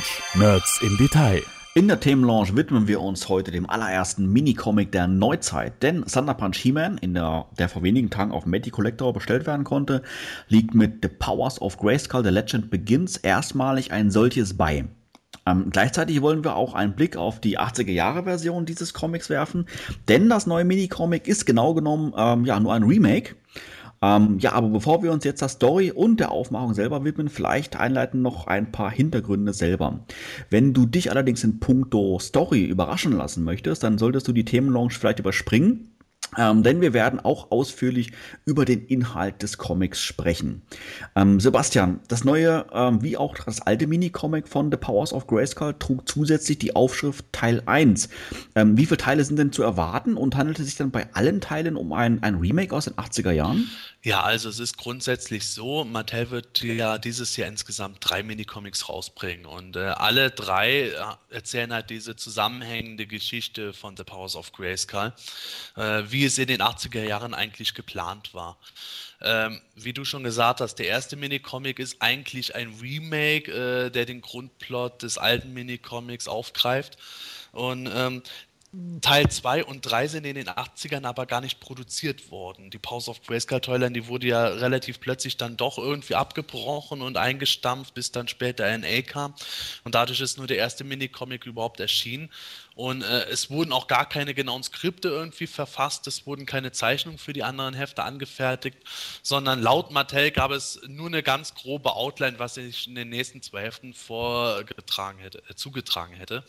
Und äh, das sollen die anderen Folgehefte wohl auch irgendwie ein bisschen aufgreifen, aber im Grunde werden die halt äh, trotzdem ihre eigene Geschichte erzählen, so wie auch die Moto Classics Biografien Versatzstücke und Elemente aus den 80er Jahren aufgreifen aber daraus trotzdem wieder einen neuen Kanon spinnen. Ist irgendwas bekannt, warum diese beiden Folgehefte, also sprich Teil 2 und Teil 3 in den 80er Jahren, nicht mehr produziert wurden? War es mangels Erfolg? Und wenn ja, ist es dann klug, jetzt äh, diese erfolglose Serie rauszubringen? Nee, nee, also das war halt eben einfach so, dass äh, The Powers of Grayskull sollte Masters of the Universe ein bisschen revitalisieren, weil das derzeit schon im Sinken begriffen war. Innerhalb von einem Jahr sind die Umsatzzahlen da enorm eingebrochen. Und äh, Powers of Grayskull sollte ja im Grunde in der Vergangenheit von Eternia um He-Mans Vorfahr Hero spielen und He-Man selbst und Masters sollten aber auch noch mit auftreten. Es sollte wohl irgendwie so gedacht sein, dass He-Man auch in die Vergangenheit dann äh, öfter reist oder auch mal eine Zeit lang da verweilt, nicht nur in einem Heft. Und ähm, Mattel hatte das Ganze halt eben schon am Laufen gehabt durch die Riesen Titus und Megator. Drei Dinosaurier sind erschienen. Prototypen von Hero und Eldor wurden schon produziert, wo auch spekuliert wird, dass bei den beiden Figuren dann die anderen zwei Hefte hätten beiliegen sollen. Aber bevor das irgendwie richtig ins Laufen geraten ist, hat Mattel sich dann doch umentschieden, hat das dann ganz irgendwie komplett abgeblasen, äh, weil irgendwie bei Mattel wohl doch irgendwie die Leute gedacht haben, ja, das funktioniert nicht, ist vielleicht Moto doch zu ähnlich oder der Zug ist einfach abgefahren. Und es wurde im Grunde im wirklich letzten Moment einfach abgebrochen, weil diese Prototypen von Hero und Eldor oder auch von dem äh, Riesensaurier Gigantisaurus, die wurden sogar schon in Katalogen abgebildet. Umso überraschter war man natürlich als Kunde oder gerade als Kind, wenn man so einen Katalog gesehen hat, dass da gar nichts mehr gefolgt ist.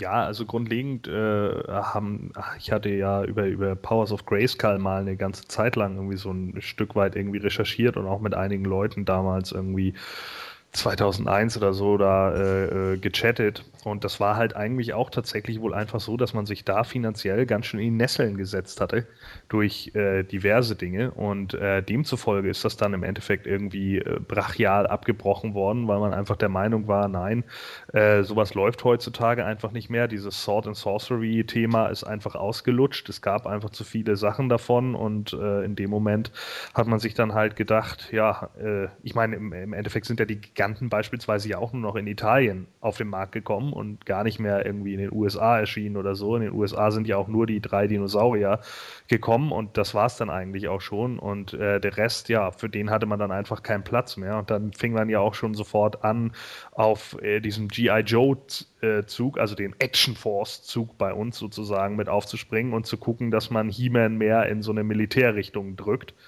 Und äh, das war natürlich dann auch so das Todesurteil für Powers of Grayskull um deine Frage von vorhin nochmal zu beantworten, Manuel, ähm, wo du jetzt gefragt hattest, äh, ob das denn überhaupt sinnvoll ist, das heute dann irgendwie auf den Markt zu bringen. Man muss sich jetzt natürlich auch wieder die Frage stellen, äh, damals war es natürlich eine Serie, die war für Kinder gedacht, ja, und da war ja auch ein sehr weiter Markt. Jetzt haben wir natürlich heute eine Serie, die ist tatsächlich für die Sammler gedacht. Und demzufolge ist es natürlich sinnvoll, denke ich, weil es ja im Endeffekt ein ganz anderes Publikum angesprochen wird. Und de demzufolge ist es natürlich auch vollkommen in Ordnung, wenn man dann sagt, okay, wir gehen jetzt auch nochmal zurück in die Preturnia-Stadien und zeigen euch da, wie es eigentlich hätte weitergehen sollen. Denn gerade das wäre ja für die Fans auch interessant gewesen. Denn es gab ja äh, etliche Fans äh, über Jahre hinweg, die immer auch gerne die Geschichten von Hero und Eldor und was weiß ich, äh, King Miro gelesen hätten.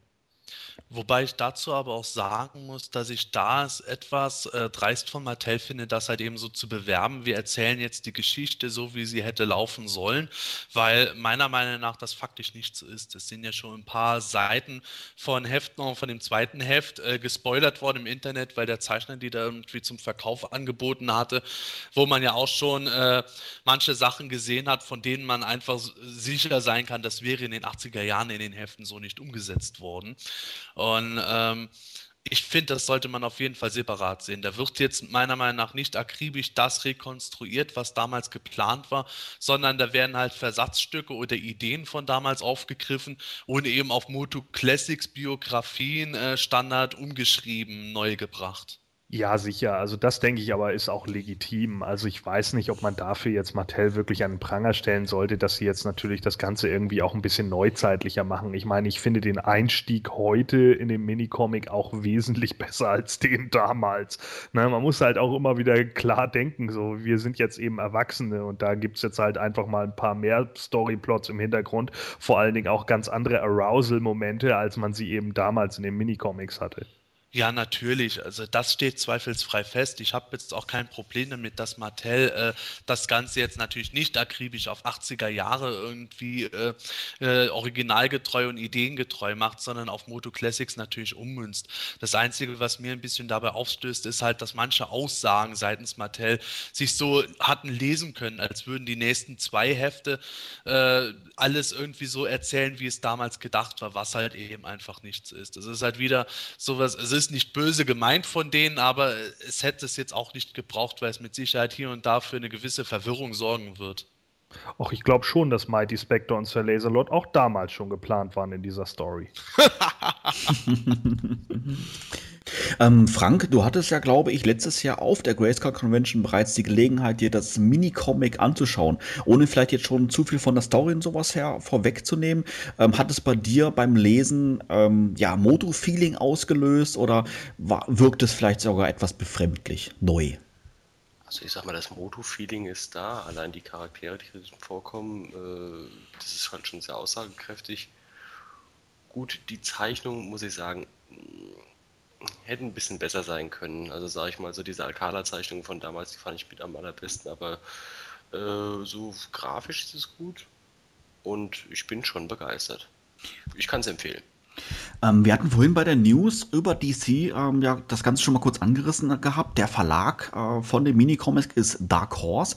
Ähm, Sebastian, wie gesagt, du bist ja Comic-Fan. Ist Dark Horse ein Name in der Comic-Szene? Ja, natürlich, zweifellos. Dark Horse ist äh, meiner Meinung nach der drittgrößte Verlag in den USA, wenn es um die typischen US-Comics geht, äh, hinter Marvel und DC einfach. Dark Horse hat schon im Grunde äh, alles Mögliche herausgebracht. Die haben halt Eigenkreationen wie äh, Witchblade und Darkness und noch andere Hefte. Äh, die haben äh, auch Lizenzserien wie die Star Wars Comics, Alien Comics haben sie gemacht und ich glaube, Gordon kann da sogar noch ein paar Serien anfügen, weil ich jetzt jetzt im Detail gar nicht mehr genau weiß, was die alles im Programm haben, aber es ist sehr, sehr umfangreich eigentlich. Und die sind auch ähm, vom Ruf her gut. Also man kann nicht nur sagen, die hauen viel raus, äh, das Kacke ist, sondern man kann sagen, die hauen viel raus und hauen auch viel Gutes raus. Hätte man jetzt ja vielleicht vermuten können, jetzt für den einen oder anderen, der sich mit der Comic-Szene nicht so sehr auskennt, dass es sich bei Dark Horse vielleicht um einen kleineren Verlag handelt, der die Comics vielleicht auch etwas günstiger produziert als vielleicht, ja, Verlage wie DC oder Marvel. Denn Gerüchte zufolge sollen ja die Minicomics von über Spenden von Mattel-Mitarbeitern finanziert worden sein. Ist das richtig oder ist, ist, ist da was dran? Ja, nicht so direkt Spenden von Mattel-Mitarbeitern. Da wurde halt äh, wohl an, anlässlich des 30-jährigen Jubiläums ein bisschen Sonderbudget freigemacht. Die hatten wohl, äh, ich glaube, vom Marketing aus oder so ein gewisses Werbebudget noch gehabt. Und das haben sie jetzt halt eben eigentlich nicht mehr für Werbung investieren brauchen, weil äh, fürs Teufel-Magazin machen sie ja eh keine Werbung mehr. So vermute ich einfach, dass das eine der Quellen war, wo das Budget dann halt eben rausgekommen ist. Dann wird vielleicht noch was on top dazugegeben, dass sie halt eben zumindest drei Minicomics für dieses Jahr produzieren können. Ein vierter Minicomic war ja sogar geplant gewesen mit dem Titel The Secret Origin of Eldor, wo das Ganze mit Demo Man etc. wohl näher beleuchtet worden wäre. Dafür hat das Geld dann aber schon nicht mehr gereicht. Und äh, so hat man jetzt halt eben diesen Powers of Grayskull Dreiteiler umgesetzt.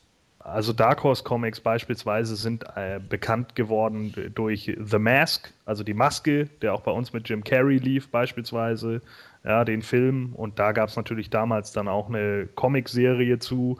Da gab es dann auch äh, Crossovers mit DC, wo dann äh, The Mask auf Lobo trifft und so weiter und so fort. Ansonsten könnte man vielleicht noch Hellboy nennen, der auch immer wieder unter dem Dark Horse Logo gelaufen ist. Auch die Filme, äh, da, ich denke so, das sind so mit zwei der, oder Sin City beispielsweise, das sind so mit so die Sachen, die irgendwie unter Dark Horse auch gelaufen sind. Ich glaube, äh, Hack Slash wird auch unter Dark Horse vertrieben, oder? Ah, das ist gut möglich, das weiß ich gerade nicht. Ja, das ist, ist möglich. Ich, also ich Dark Horse schon. Ja, Dark Horse hat ja auch noch seinen äh, ganzen Manga-Bereich, ne? Also die haben ja dann auch irgendwie Berserk eine Zeit lang mit rausgebracht, Astro Boy, Oh My Goddess. Das sind ja auch noch so Sachen gewesen, die, äh, die dann äh, da liefen. Also Dark Horse ist schon ein großer Verlag und das ist schon keine schlechte Wahl gewesen von Mattel, äh, das an die weiterzugeben. Dark Horse macht aber eben auch ganz gerne eigentlich eher, würde ich sagen, Comics für Erwachsene. Ganz interessant finde ich, ähm, ähm, das Cover äh, dieses Mini-Comics, ähm, sprich mal das Cover aus den 80er Jahren, ist ähm, eine Hommage, Sebastian, oder? Ja, richtig. Das ist äh, im Grunde eine Hommage einer Hommage, weil äh, das neue Cover ist eine Hommage an das Cover des alten Minicomics. Das Cover des alten Minicomics wiederum ist aber eine Hommage an ein Conan-Artwork von Frank Frazetta.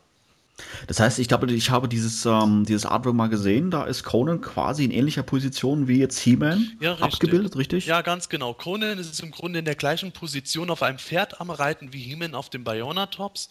Und ähm, auch diese Flammen im Hintergrund sind da und, die, und äh, noch deutlicher als äh, auf dem alten Mini-Comic ist auf dem Conan-Artwork noch eine äh, Meute zu sehen, die da rumrennt. Und äh, ich habe sogar äh, einen, Skelett, äh, einen Skelettkrieger im Vordergrund gesehen, der von der Position und Bewaffnung her ziemlich nah an Skeletor herankommt. Ja, es scheint ja fast so, dass ähm, das Thema Conan und He-Man irgendwie, irgendwie, nie wirklich äh, getrennt werden können. nee, es ist aber auch kein Wunder. Ich meine, das Originalcover aus den 80ern stammt von Bruce W. Tim, der äh, auch einer der besseren Minicomic-Zeichner damals gewesen ist. Und äh, dass der jetzt da Frank Frazzettas Conan als Vorbild benutzt hat, um einen Fantasy-Helden auf einem Minicomic zu illustrieren, liegt ja eigentlich dann recht nahe. Was gibt es denn generell über die Mitwirkenden des neuen Minicomics zu berichten? Sind dort äh, namhafte Personen daran beteiligt? Äh, namhaft äh, fällt mir jetzt etwas schwer zu sagen, ob diese Personen jetzt äh, der Allgemeinheit so groß bekannt sind. Also, ähm, was man zum Beispiel sagen kann, der Autor Tim Seeley ist mir persönlich jetzt ein Begriff. Deswegen habe ich eben auch äh, die Serie Hack Slash erwähnt, weil er der Autor bzw. Erschaffer dieser Serie ist.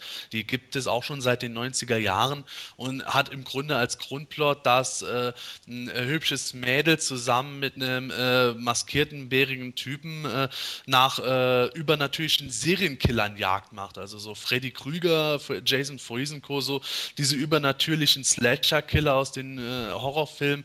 Genau das ist die Klientel, die das Duo dann platt macht.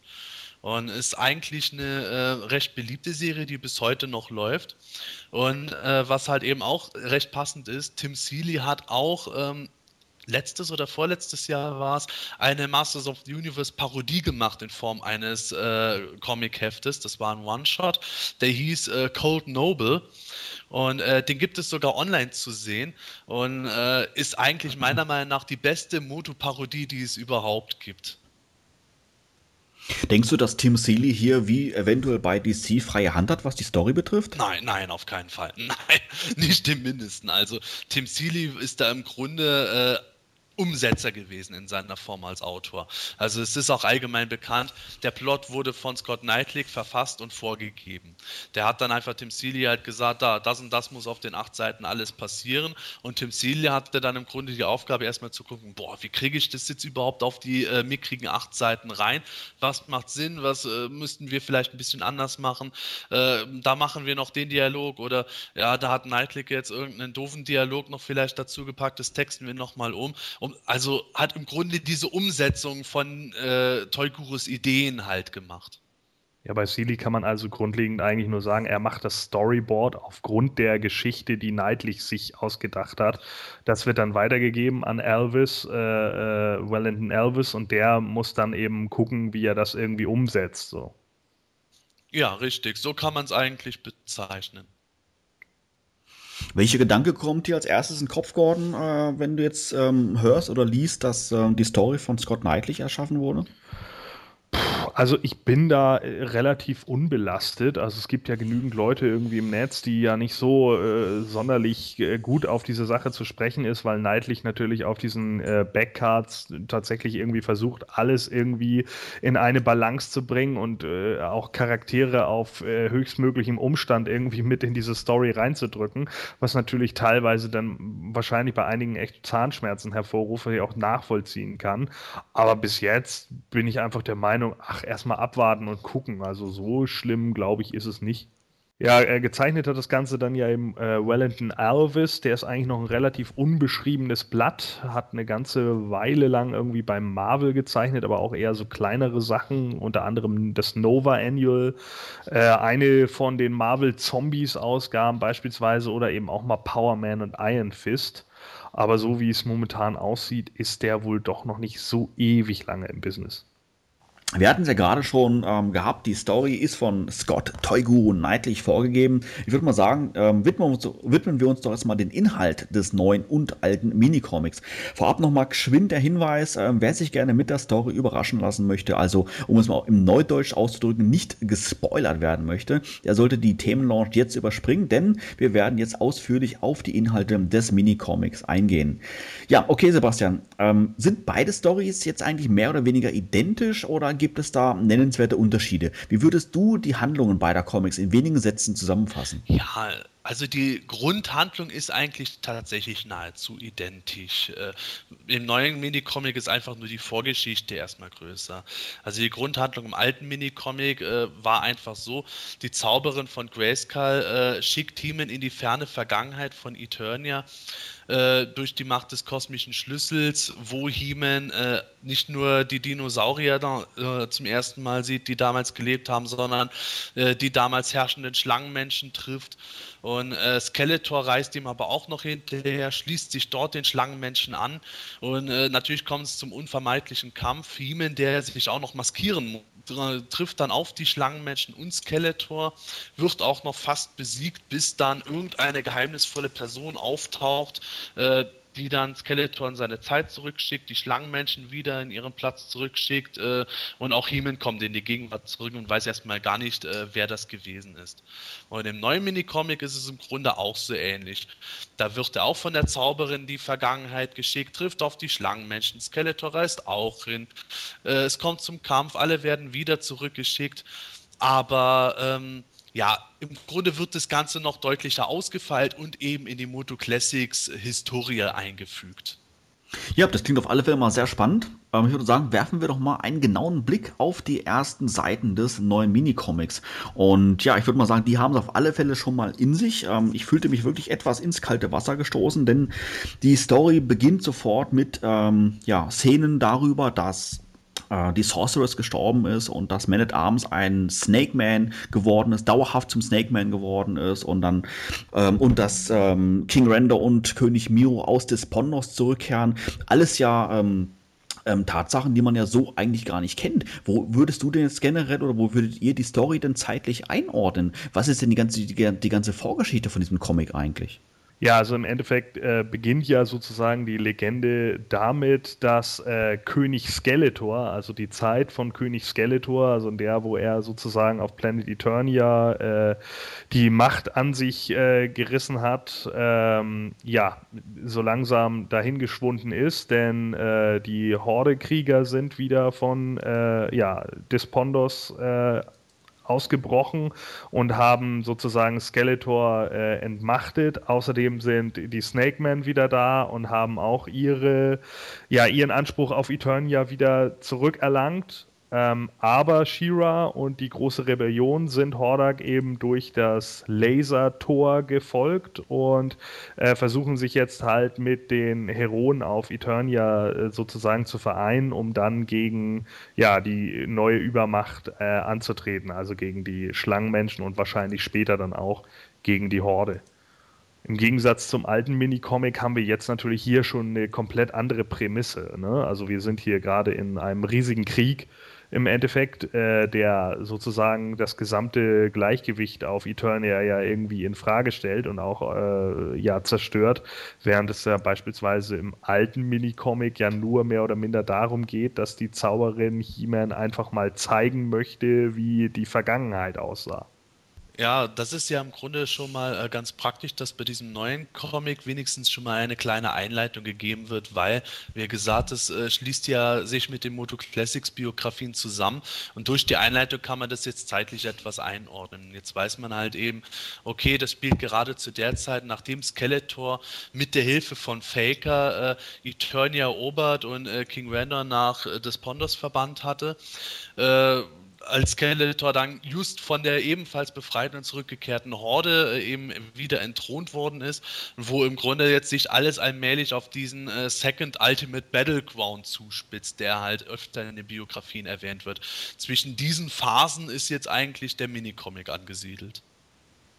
Gut, ich äh, schaue mir jetzt gerade die erste Seite an, vor allem das erste Bild. Äh, was mir direkt ins Auge sticht, wenn ihr euch mal genau den He-Man anguckt, guckt mal auf den Brustgurt da würde ich doch sagen, das ist doch Sander Panchimen. Allein vom, vom Schild schon her. Oder liege ich da jetzt falsch? Nee, da liegst du richtig. Ja, und nicht nur Thunder Punch Heeman ist dabei, was ja auch sehr passend ist, weil bei der Figur ja der Seth dabei ist, sondern zum ersten Mal sehen wir bei den Moto Classics jetzt Clamp Champ und Squeeze. Ja, damit, ob das jetzt vielleicht auch irgendwas ist, äh, weil Clamp Champ sieht man ja im, im Classic Comic, glaube ich, nicht, ne? Oder? Täusche ich mich jetzt? Nee, nee, Win, also die erste richtige Comicseite, die, die erzählt ja noch in Bildern jetzt, äh, was unmittelbar vor der eigentlichen Handlung noch geschehen ist. Und äh, das fehlt im alten Minicomic auch noch komplett. Da war kein Clamchamp dabei, sondern He-Man hat da irgendwie sinnierend im Grayskull Tower gesessen. Ach ja, die Snakemen sind wieder da, die Türme sind da, alles hat sich verändert, bis die Zauberin halt dazukommt und ihn in die Vergangenheit schickt. Und hier kriegen wir erstmal äh, ein riesiges Schlachtengemälde es wird halt erzählt, dass äh, Man at Arms permanent zum Schlangenmensch geworden ist und jetzt äh, verfeindet ist dass Shiva und Heeman jetzt zusammen als Rebellen äh, gegen äh, alle Bösewichter, die da kräuschen und fleuchen, kämpfen. Und äh, ja, ja, dann geht es im Grunde schon mal ganz interessant auch weiter mit der Handlung. Ich denke mal, dass jetzt auch, äh, wenn da schon Clemchamp zu sehen ist, dass da auch was passiert die nächste Zeit. Und vor allem, wer ist das hinter Clemchamp? Das sieht mir so ein bisschen aus wie Extender. Könnte auch Roboto sein. Oder ein, äh, was ich eher äh, schätzen würde, ein Pellets Guard. Wäre auch möglich. Was ich mir gerade gefragt habe, die erste Seite jetzt hier oder gleich das erste Panel, da haben wir jetzt ja nur eine riesige Schlacht. Wenn wir jetzt den ersten Satz aus dem alten Minicomic da mal einführen, ja, es ist eine warme Sommernacht in Eternia.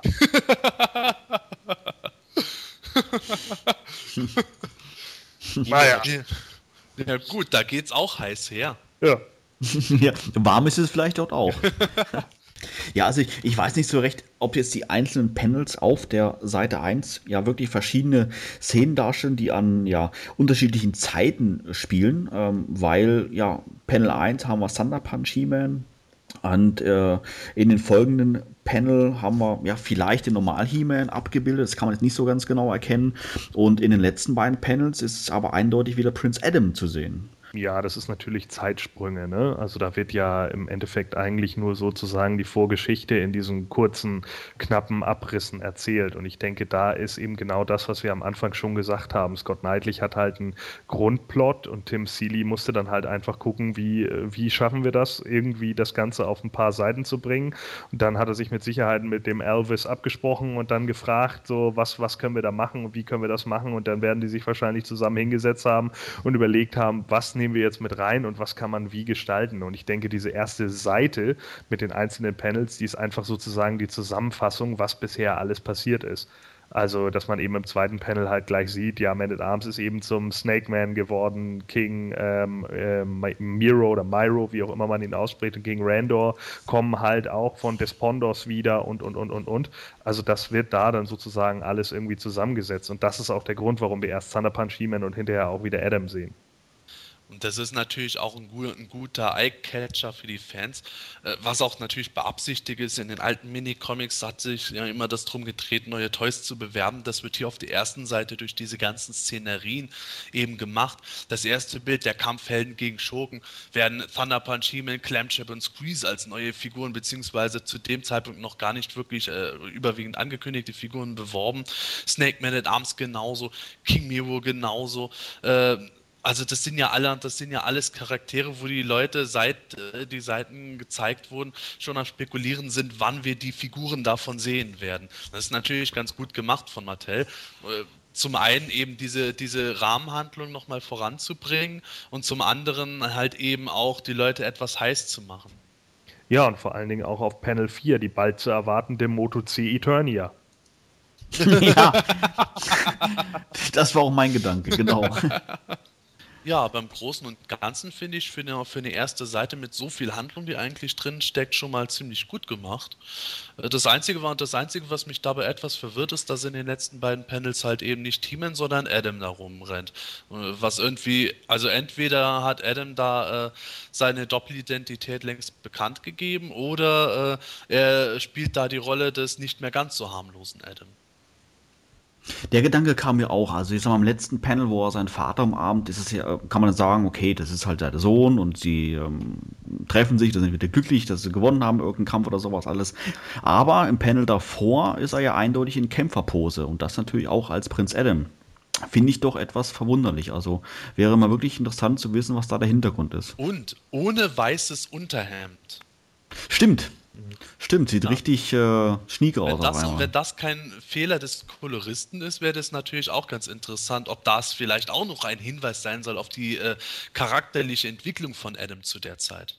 Also es wären ja zwei Möglichkeiten einfach. Ne? Nummer eins ist halt ganz einfach nur, dass Vater und Sohn Seite an Seite kämpfen und äh, deshalb zeigen sie halt auch Adam in dem Moment, wie er eben auch noch mit Randor zusammenkämpft.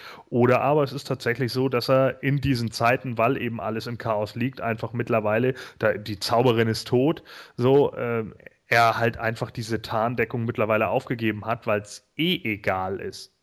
Ja, das ist ja eben jetzt die Frage, aber das werden wir vielleicht in künftigen Biografien noch erfahren.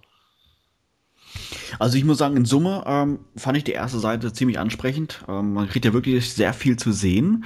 Allerdings muss ich auch sagen, jetzt ähm, aus meiner Position als ja nicht unbedingt Comic-Fan und jemand, der in diesen ganzen Biografien wirklich ultra tief drinne steckt, fand ich äh, mich etwas überrumpelt und ich wusste gar nicht, wo ich jetzt die Story zuerst wirklich einordnen sollte und ich wusste auch nicht ähm, die einzelnen Hintergründe, warum es jetzt so ist, wie es da so dargestellt wird. Ich weiß nicht, ob das dann vielleicht schon ja ein Ticken zu kompliziert irgendwo alles ist, die ganzen Zusammenhänge zu erkennen, um wirklich dann von Anfang an noch Spaß am Comic zu haben, ohne wirklich äh, lange noch rumritzeln zu müssen. Boah, worum geht's hier eigentlich? Also ich fand gerade das total awesome, ja, also als ich die erste Seite gesehen habe, dachte ich nur, oh, da gibt's ja gleich auf die Omme. Das ist ja schon mal nicht schlecht. Und dann so die nächsten Panels zu sehen, wo dann wirklich äh, ja, verschiedene Handlungsstränge nebeneinander laufen, äh, die man dann einfach mal eben so zusammenpackt und dann auf der nächsten Seite dann, wo wir ja gleich zu kommen, also muss ich sagen, ich fand das ziemlich gut gelöst. Also das gefiel mir schon sehr gut. Ja, dem kann ich nur beipflichten. Also von der, von der Story her ist es, ist es top. Also da ist alles, ist alles dabei. Vor allem finde ich es gut, dass, dass Miro mit, äh, mit äh, von der Partie ist. Ja, gefällt äh, mir auch schon sehr gut. Hoffe ich auf eine Figur drauf in dem Design. Echt cool. Kommt. Ja, also Seite 1 war quasi nur so ein kleiner Rückblick, ähm, was zuvor geschah. Auf Seite 2 beginnt dann da eigentlich die, die eigentliche Story erst, oder Sebastian? Ja, das äh, spielt halt eben kurz nach dieser Umarmung mit äh, Adam und Randor, nach diesem großen Kampf, dass dann kurz darauf äh, He-Man in Castle Grayskull auf die neue Zauberin äh, trifft. Äh, neue Zauberin insofern, weil, wir haben es ja gerade erwähnt, die Zauberin ist tot und äh, ihre Nachfolgerin ist eben Tila, die jetzt die, sich die neue Zauberin von Grayskull nennt, aber ähm, ihr Outfit insofern modifiziert hat, dass sie jetzt eine Art äh, Robe oder Umhang trägt. Ja, und dadurch, dass äh, Tila jetzt ja beispielsweise die neue Sorceress ist, äh, weiß ja auch Tila schon um die Doppelidentität äh, von He-Man. Und äh, ich denke, dass das, also ich kann mir gut vorstellen, es ist einfach in dieser Zeit, wo sowieso nur noch so wenige Masters of the Universe leben oder, oder die Outlaws sind oder wie auch immer, dass es einfach nicht mehr notwendig ist, diese Unterbrechung zwischen Adam und He-Man zu machen, äh, gerade unter den eigenen Freunden weil äh, ja, es sowieso egal ist, denn momentan sind sie halt einfach komplett in der Unterlage. Ja, also ähm, He-Man tritt jetzt sozusagen vor die neue Zauberin Tila, die ab jetzt auch nur noch Zauberin oder Sorceress, wie auch immer, äh, genannt werden will. Ähm, sie hat natürlich eigentlich eins der äh, schwersten Schicksale überhaupt, weil natürlich ihre Mutter und sozusagen ihr Ziehvater, wie auch immer, äh, beide ja in Anführungsstrichen tot sind. Also die Zauberin ist tot und Man at Arms ist ja jetzt ein Schlangenmensch. Also sie erklärt halt, dass noch ein wesentlich größerer Krieg auf die Helden zukommen wird und ist aber äh, aufgrund ihrer eigenen Spiritualität der Meinung, dass diese die Lösung für diesen Konflikt eben nicht in der Gegenwart und nicht in der Zukunft liegen wird, sondern in der Vergangenheit. Und daraufhin äh, nimmt sie halt den Cosmic Key und öffnet damit durch äh, den Central Tower äh, ja eine Dimension Dimension in die Vergangenheit. Nach Preturnia. Ein Plot, der jetzt mal ähnlich nach dem Minicomic aus den 80er Jahren klingt, oder? Ja, ähnlich auf jeden Fall. Wobei da jetzt ein bisschen äh, mehr Details eben reingebracht werden, dass da äh, im Grunde ein nachvollziehbarer Grund gegeben wird, warum He-Man jetzt in die Vergangenheit reisen soll. Denn äh, Heeman soll ja eben in der Vergangenheit jetzt äh, schauen, äh, was äh, da ev eventuell als Mittel oder als Lösung findet, um den bevorstehenden großen Krieg äh, dann für Eternia in der Gegenwart wieder gewinnen zu können. Und äh, finde ich eigentlich äh, atmosphärisch auch und von der Idee her gut gemacht. Aber da stecken in den Details einige Teufel für mich. Ja, ich muss natürlich noch dazu sagen, es ist auch eine ganz andere Prämisse einfach. Ne? Also wir, wir haben hier einfach einen ganz anderen äh, Ausgangspunkt, finde ich, im Gegensatz zum alten. Also ich meine, im alten sinniert He-Man einfach irgendwie nur darüber, äh, ja, erst kamen die Schlangenmenschen und dann kamen die drei Türme von Eternia. Hm, wie hängt das bloß alles zusammen und was hängt an diesen Fabeln und an den Mythen irgendwie dran? Und hier geht es halt wirklich einfach darum, hier geht es halt um dieses Zeitparadoxon. Ne? Was kann man in mhm. irgendeiner Weise verändern? Das ist schon äh, erheblicher Unterschied, finde ich. Also, was, ihr, was ich jetzt eben, wie gesagt, gut finde, ist eigentlich, es wird ein recht atmosphärischer Aufbau des Ganzen gemacht, es wird auch ein konkreter Grund gegeben. Nur, äh, was mir schon direkt, äh, was mir schon direkt auffällt, das Ganze ist eigentlich sehr tragisch. He-Man äh, will irgendwie Tila trösten, die auch sich irgendwie eher verschließt als neue Zauberin.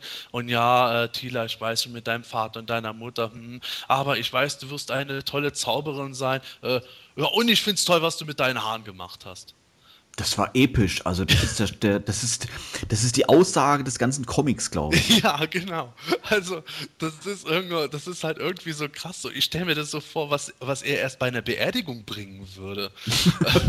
also ich meine, die Intention wird mit Sicherheit von Toygure gewesen sein, okay, Battleground Tila ist blond, wir wissen schon in den Biografien wird es irgendwie gar nicht erwähnt, warum sie plötzlich blond ist. Äh, Im Minicomic wird es auch nicht erklärt, schöne Chance vergeben, aber es wird wenigstens erwähnt, dass sie jetzt blond ist nach dem Motto irgendwo, ja, jede Frau fährt mal gerne ihre Haare um. Äh, ich finde es halt irgendwo total Panne und der totale Atmo-Killer. Killer, ja. Das denke ich, das sehe ich ähnlich. Also das ist eigentlich so der einzige Satz und auch der, die einzige Sache, die mich da wirklich gravierend dran stört. Also da denke ich halt auch, äh, äh, in dem Moment habe ich einfach gedacht, also entweder äh, irgendjemand wollte besonders witzig sein oder He-Man ist einfach wirklich der größte Vollpfosten, den es gibt. Ja, also das sind zwei Gedankengänge, die man in dem Moment hat. Ansonsten finde ich die Idee eigentlich ganz cool, dass Tila jetzt eben die blonden Haare hat, um das vielleicht auch so im Angedenken an ihre Mutter irgendwie zu tun oder so. Aber die das hätte auch, war.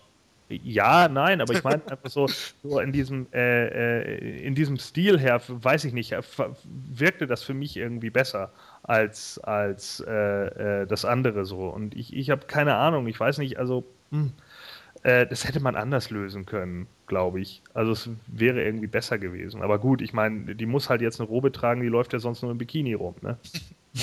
Witzig ist aber noch ganz kurz anzumerken, wenn du dir das auf dem ersten Bild anguckst, wo sie auf diesen, äh, wo sie da steht, He-Man links, sie steht rechts.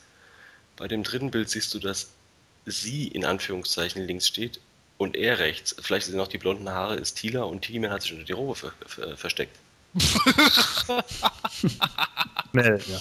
Ah, das wäre mir echt nicht aufgefallen jetzt. Aber ähm, schaut euch mal das letzte Bild an, wo schon Skeletor seinen ersten Auftritt hat. Fällt euch da was im Detail auf an ihm? Ja. Mir fallen sogar zwei Sachen auf.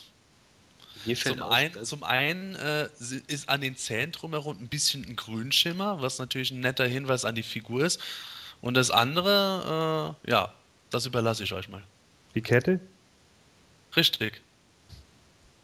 Weil das hat Toyguru ja auch bestätigt, da in dem Comic taucht Skeletor als Dragon Blaster Skeletor auf und äh, wenn er dann auf der nächsten Seite in die Vergangenheit reist, äh, da äh, wirft er seine Rüstung ab. Was ich eigentlich eine nette Idee finde, wenn man es nur ein bisschen deutlicher hätte sehen können.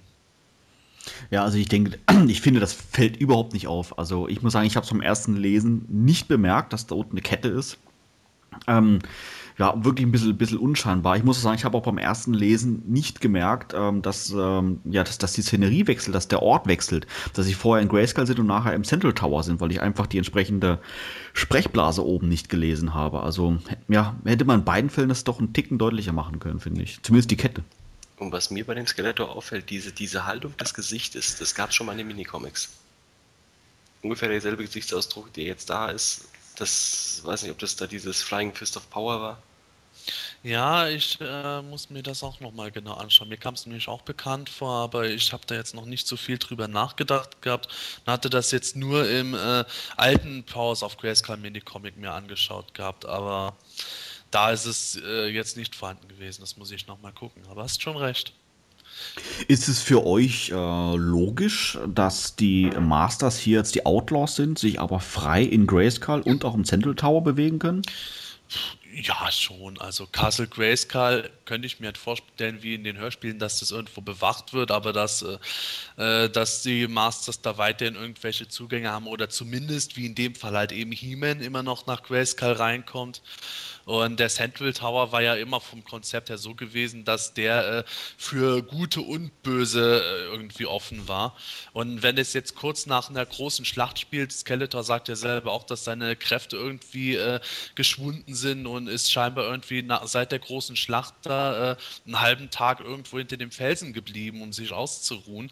Da liegt es wohl nahe, dass alle gerade ihre Wunden lecken, während Heeman und die Sorcerers dann dazu fähig mehr relativ ungehindert agieren können. Ja, wobei man da natürlich auch wieder sagen muss, ne, äh, einerseits haben irgendwie, hat die Horde da den Planeten mit übernommen und die Schlangenmenschen, aber irgendwie bei Grayskull und Eternia, das haut dann alles nicht so hin, ne? Also das ist natürlich immer so eine Sache, also ich weiß nicht, das ist, ja, vielleicht ein bisschen problematisch. Der Skeletor erinnerte mich übrigens an den äh, Fanart von Dave Raposa, falls ihr Mhm. äh, Mhm. kennt. Aber wie findet ihr denn äh, eigentlich die Robe von Thiele als Zauberin? Würde euch das jetzt so gefallen, wenn äh, die jetzt öfter so auftreten würde, irgendeiner Comicserie oder Mattel sogar so eine Figur rausbringen würde? Nein, keine Varianten. ich wusste doch. So. Im, Doch. Ah, Im Comic großartig, als Figur, nein. Frank? Doch, doch, Schön. doch. Ich, ich fände es auch gut. Mir gefällt es irgendwie. Hat was. Ja, das ist also allein, wo sie jetzt von vorne so guckt, gut. Ja. Der, der Falk ist jetzt oben nicht so gelungen, aber ansonsten ist das ist doch geil. Ja, das liegt aber auch dran, dass der Falke irgendwie nur koloriert reingemacht wurde. Ich habe die Schwarz-Weiß-Seite gesehen, da war nichts gezeichnet und getuscht. Das wurde irgendwie wohl in allerletzten Moment dann nochmal reingebracht. Hier, mach das doch. Und ich fände es irgendwie lustig, äh, wenn- jetzt was weiß ich, irgendein Tupac mit einer noch spannenderen Figur und äh, einer Tila in der Robe irgendwie kommen würde. Die Robe könnte man auch noch anderweitig vielleicht recyceln. Jetzt nicht gerade dieses Jahr, aber irgendwann mal, wenn sowieso schon alle, alles äh, halbwegs ausgelutscht ist und das noch ganz interessant wäre. Ja, die ersten beiden Seiten klingen auf alle Fälle schon mal sehr vielversprechend. Ähm, wir werfen gleich noch einen genauen Blick auf den Rest des Comics, vorher jedoch eine kurze Unterbrechung. Bis gleich.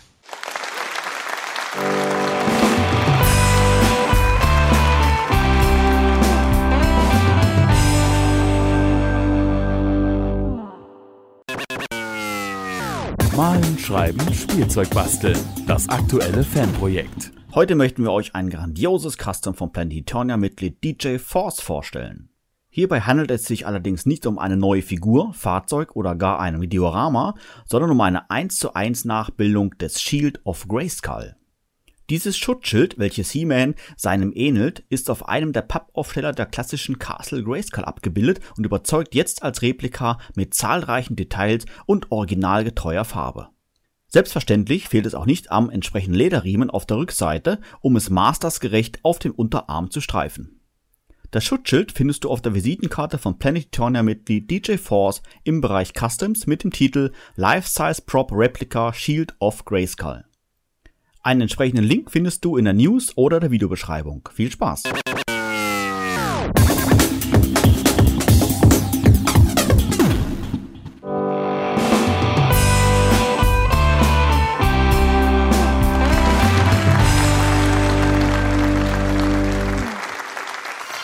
Die Themenlounge.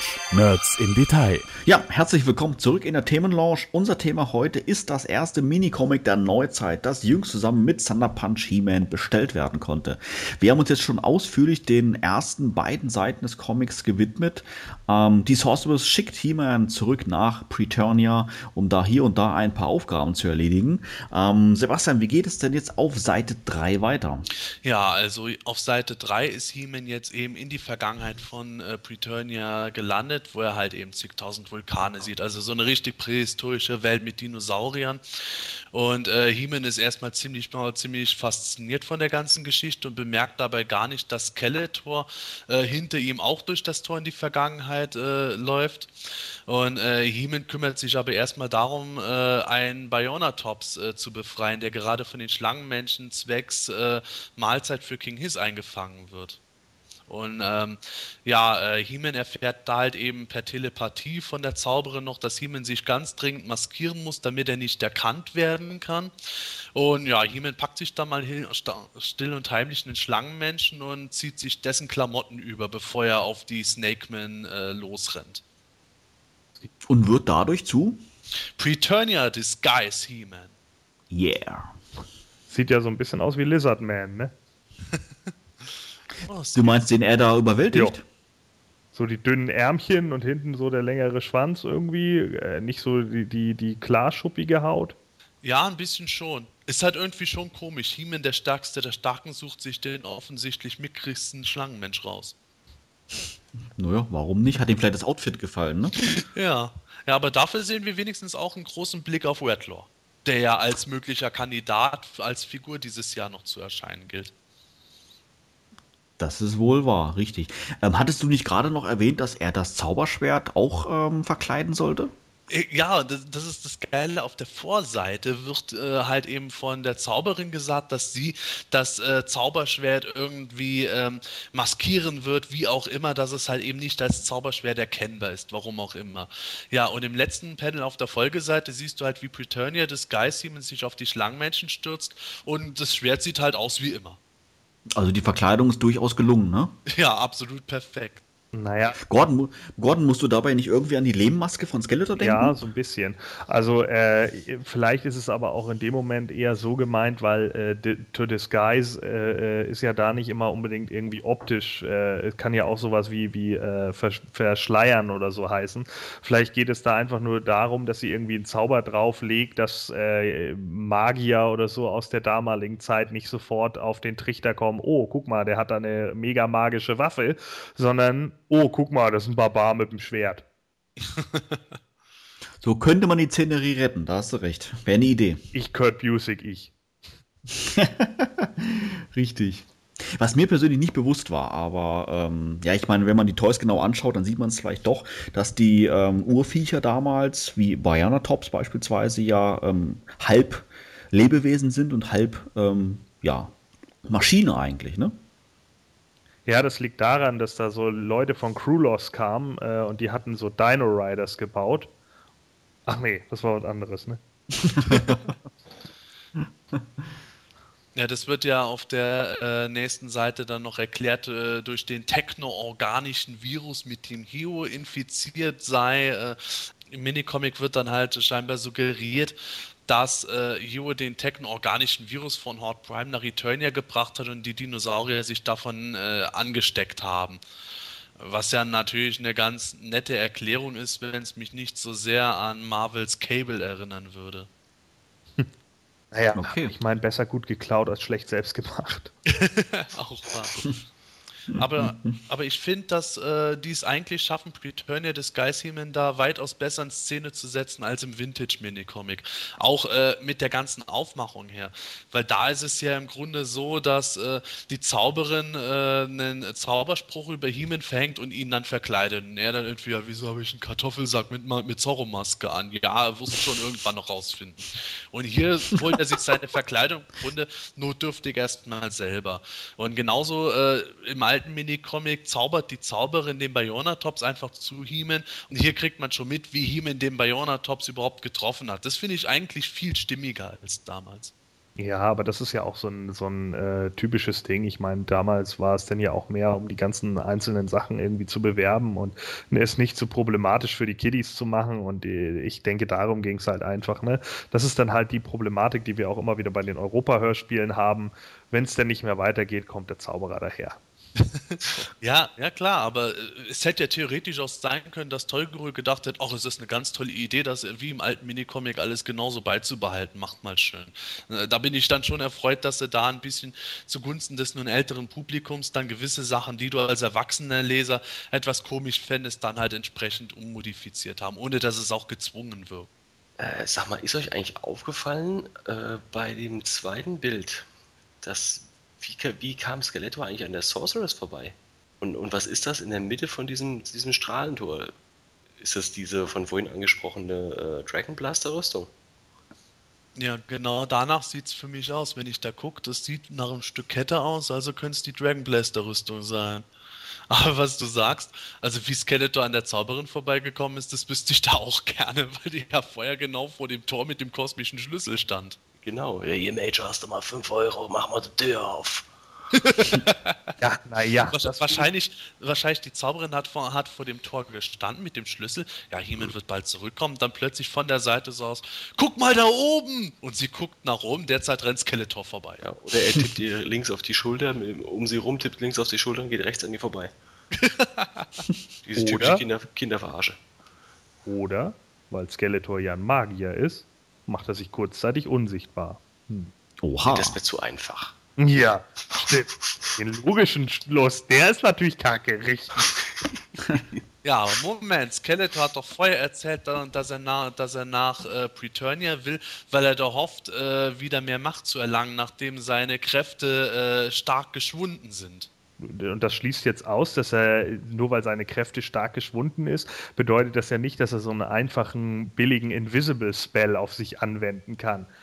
Naja, Sorcerer erster Stufe, bitte. Dann, dann hätte man es ja auch mal erwähnen können in dem Ja, gut, Heft. äh, Ich meine, hier kann man nicht die Ausrede benutzen, dass es, ein- dass es ein Heft für Kinder gewesen sei. Okay, für große Kinder ist es jetzt ein Heft, aber trotzdem, wenn, die, wenn sie auf der einen Seite sich noch die Zeit nehmen, Tilas blonde Haare zu erwähnen, dann hätte ich ja schon gedacht, dass sie zumindest noch, noch die kleine Zeile Sprechblase hätten, um zu sagen, äh, Skeletor denkt sich in Gedanken gerade, ha, ich bin mit dem Unsichtbarkeitszauber an Tila vorbeigekommen.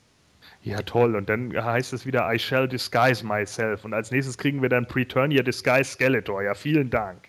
Ja, eine Figur, die einfach nur durchsichtig ist. Ja, einfach eine leere Packung.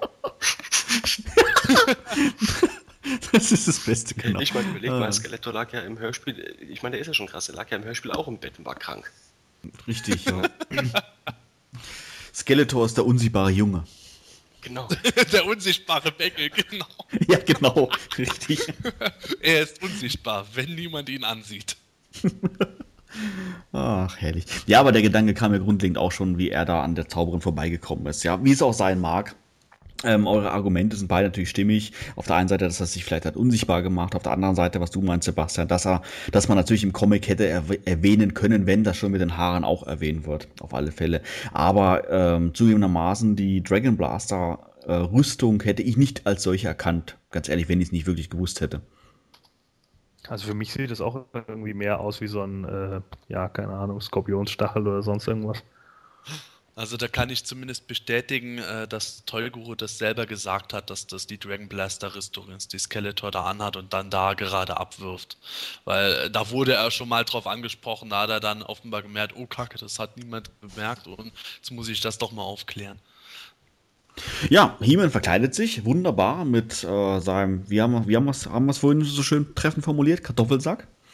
Und äh, macht sich jetzt mal auf der nächsten Seite mal dran, den Bayonatops zu befreien. Und ja, macht da mal keine halben Sachen irgendwie. Die Zauberin warnt ihn zwar auf Seite 3, Mensch, Achtung, du greifst in die Geschichte ein und sowas alles, aber He-Man ist da, finde find ich, völlig unbeeindruckt und sagt, nee, nee, also keine Ahnung, das Einzige, was ihr ändert, ist der Gesichtsausdruck von den Snake Mans, was ja irgendwo auch stimmt, aber trotzdem greift er ja dann auch tatsächlich in die Geschichte ein, aber juckt ihn nicht und ähm, ja, stürzt sich dann mitten mal in die Schlacht mit den Snake Man. Ja, finde ich eigentlich recht dynamisch gemacht. Man sieht mal wieder, dass jemand auch mit dem Kartoffelsack noch richtig Wumms in der Faust hat. Und äh, zugleich, was wir vorhin angesprochen haben, der technoorganische Virus wird halt erwähnt, durch den beim Bionatops dann plötzlich eine Kanone aus dem Kopf herauswächst.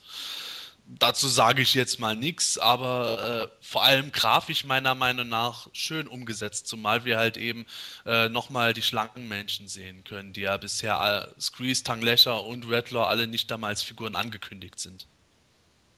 Und dann sehen wir ja noch irgend so äh, orangenen Cobra Khan, ne? Oder eine orangene Cobra zumindest. Ja, ja, stimmt, das ist ganz lustig, weil Cobra Khan ist ja im Vintage-Mini-Comic äh, mit dabei, obwohl der eigentlich gar nicht in der Vergangenheit damals gelebt hat. Und äh, den haben sie dann auch jetzt im neuen Comic glücklicherweise nicht gebracht. Dafür haben sie immer wieder hübsches Schlangenmenschen-Kanonenfutter drin. Red Shirts.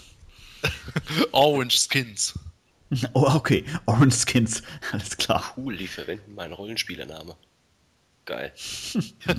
ja, ich meine, im alten, äh, im, im, im Vintage-Mini-Comic, da war es dann halt äh, Cobra Khan Senior, Senior, Senior, Senior. Ne? Also der hat halt immer nur seinen Namen an seine Nachkommen immer weitergegeben, weil der komplett einfallslos war. Also liebe Hörer, ihr merkt schon, Kontinuitätsfehler kommen bei Gordon heute nicht auf den Tisch. Er ist unser Erklärbär für jede mögliche Ungereimtheit. Scheint so, definitiv. Ach, ich weiß nicht, was ich von diesem diesen biomechanischen Virus da halten soll. Also ah, irgendwie, irgendwie seltsam. Ja, das ist natürlich immer so ein bisschen problematisch, wenn man dann solche Sachen hat, dass irgendwelche äh, Viecher eigentlich in der Sword and Sorcery äh, Galaxie plötzlich mit irgendwelchen Schusswaffen ausgerüstet sind. Das muss man dann halt versuchen irgendwie zu erklären. Tja, und dann macht man es eben so mit irgendwelchen anderen Dimensionen. Ne? Ja, ich, ich finde es jetzt halt auch, auch nicht besonders pralle, aber ja, es ist, ein, es ist ein adäquates Mittel zum Zweck. Es gibt da weitaus größere Schwierigkeiten, die ich bei den Moto Classics Biografien habe, als der technoorganische Virus. Der füllt jetzt eben seinen Zweck und damit hat sich die Sache, das, das geht schon okay so für mich.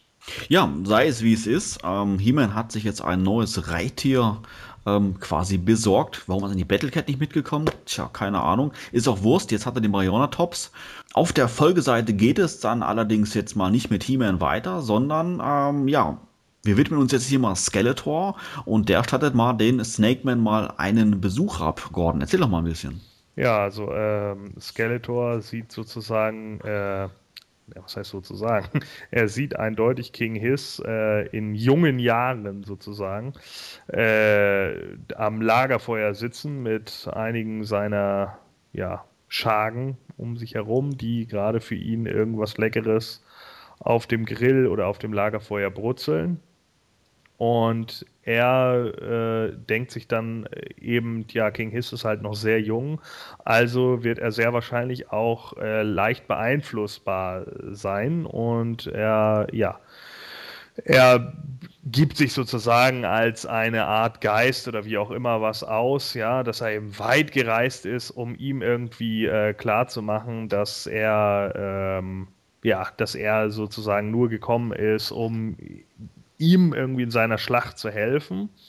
Und King Hist, ja, der fällt in dem Moment tatsächlich darauf rein, denkt sich ein äh, skelettköpfiger Dämon, ähm, das muss ein Zeichen sein. Das, was Skeletor sich jetzt hier ausgedacht hat, das muss erstmal umgesetzt werden. Finde ich schon optisch gesehen wieder spannend. Also der Zeichner hat meiner Meinung nach insgesamt einen ziemlich guten Grim and Gritty äh, irgendwie drauf, Punkto Atmosphäre, was auch durch die Koloration unterstützt wird. Wobei ich da feststelle, dass äh, ein Arm von Squeeze in den Farben von Tanglecher aus Versehen bemalt wurde. Nur als kleines Randdetail.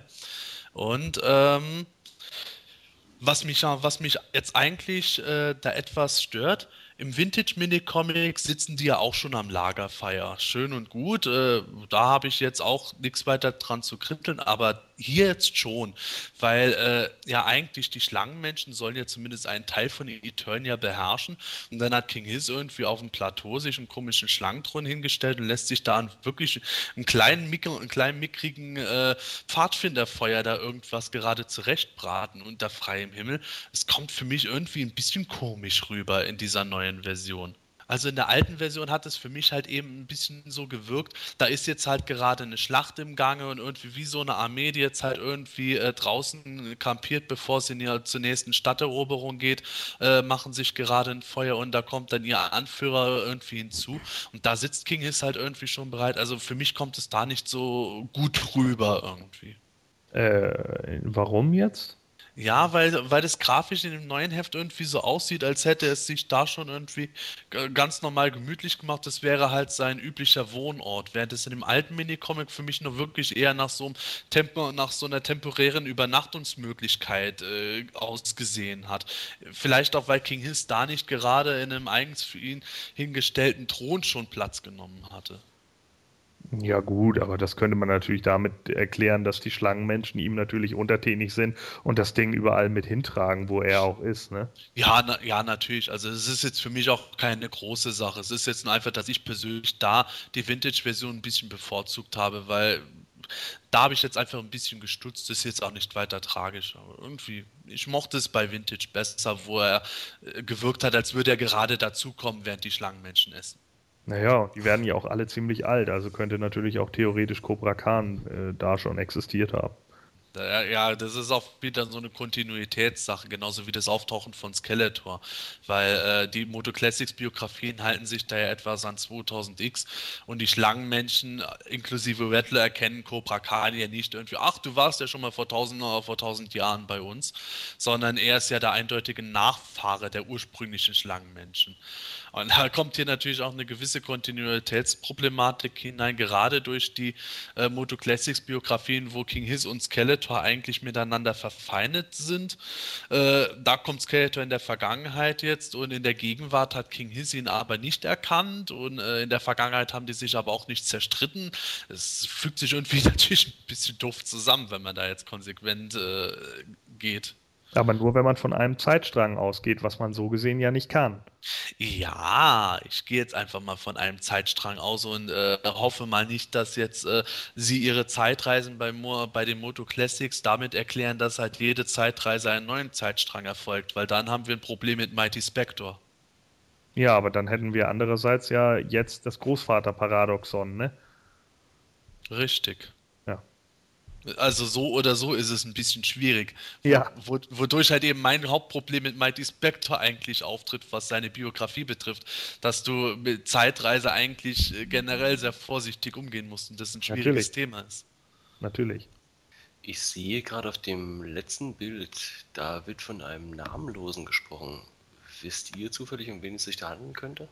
Äh, The Unnamed One ist eigentlich ähm, schon im Vintage-Mini-Comic erwähnt worden als The Nameless One, also auf Deutsch so oder so der Namenlose. Hat jetzt auch nichts mit dem Faceless One zu tun, sondern ist im Grunde so eine übergeordnete Präsent, der die Schlangenmenschen entweder dienen oder die die Schlangenmenschen anbeten. Ähm, Man weiß aber auch nicht, um wen es sich genau handelt, ob die äh, Unnamed One vielleicht in Wirklichkeit Horde Prime ist, so wie es Emiliano Santa Lucia für die 2000X Comics eigentlich geplant hatte zu enthüllen, oder ob das nochmal ein anderer Charakter ist. Äh, in der äh, Biografie von Etheria wird er halt als einer der Götter erwähnt. Und vielleicht hat Mattel da wirklich nur vor, irgendwie die Moto-Version äh, von Satan irgendwie zu etablieren, beziehungsweise von Lucifer, ohne den jetzt irgendwie visuell mal darzustellen oder zu enthüllen, dass es ein bekannter Moto-Charakter ist. Da müssen wir wohl einfach mal abwarten, ob da noch weitere Details irgendwann bekannt werden. Ja, also Skeletor hat es auf alle Fälle mal geschafft. Er hat sich bei den Snake Man mit eingebracht und mehr oder weniger wird er dort auch akzeptiert. Und auf der Folgeseite geht es jetzt wieder weiter mit He-Man und Bayona Tops. Der macht sich nämlich auf den Weg nach Eternus, beziehungsweise zu dem Ort, wo Eternus später mal stehen wird. Sebastian, erzähl mal. Ja, genau, das entspricht auch dem Vintage-Mini-Comic. In der Handlung auch dort ist He-Man äh, zu dem Dorf gekommen, wo mal der Königspalast sein wird.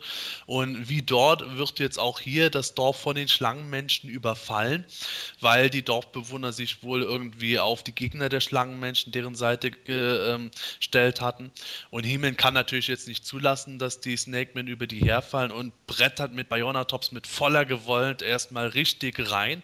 Aber sogleich kommt auch schon King Hiss mit dem Tyrannosaurus dazu. Und Skeletor steht auch schon an der Kippe und trotz He-Mans Verkleidung erkennt er sofort, dass da ist eindeutig He-Man. Und Skeletor hofft halt eben darauf, dass wenn King Hiss und He-Man aufeinanderprallen, dass die sich gegenseitig äh, platt machen werden und Skeletor als strahlender Dritter herauskommen wird. Fällt euch gerade auf dem dritten Bild auf, dass äh, Tang Lescher einen hochhebt?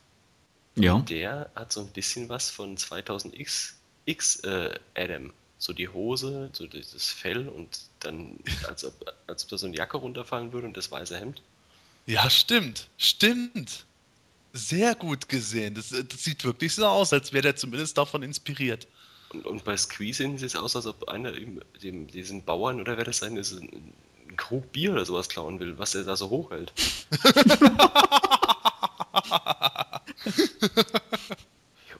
Aber fällt euch noch was ganz anderes auf im letzten Panel von der Seite? Der Stab, den King Hiss trägt, das ist nicht sein normaler Schlangenstab, sondern das ist der Cobra-Stab von Tila. Das ist mir letztens schon mal aufgefallen. Stimmt. Mhm. Da, das finde ich nämlich interessant dabei, dass äh, in Thielers Biografie das ja schon gesagt wird, das ist der Staff of K.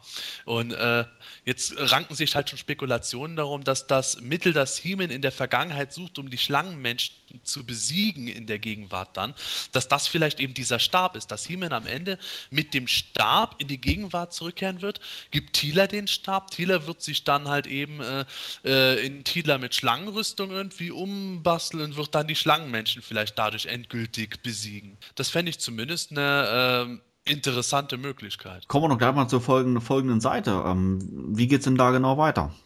Ja, auf der nächsten Seite geht im Grunde der Kampf weiter, wie im Vintage-Minute-Comic. Äh, King Hist macht mit seinem Tarantisos erstmal Bionatops halb platt und holt dann eigentlich zum vernichtenden Schlag gegen He-Man aus.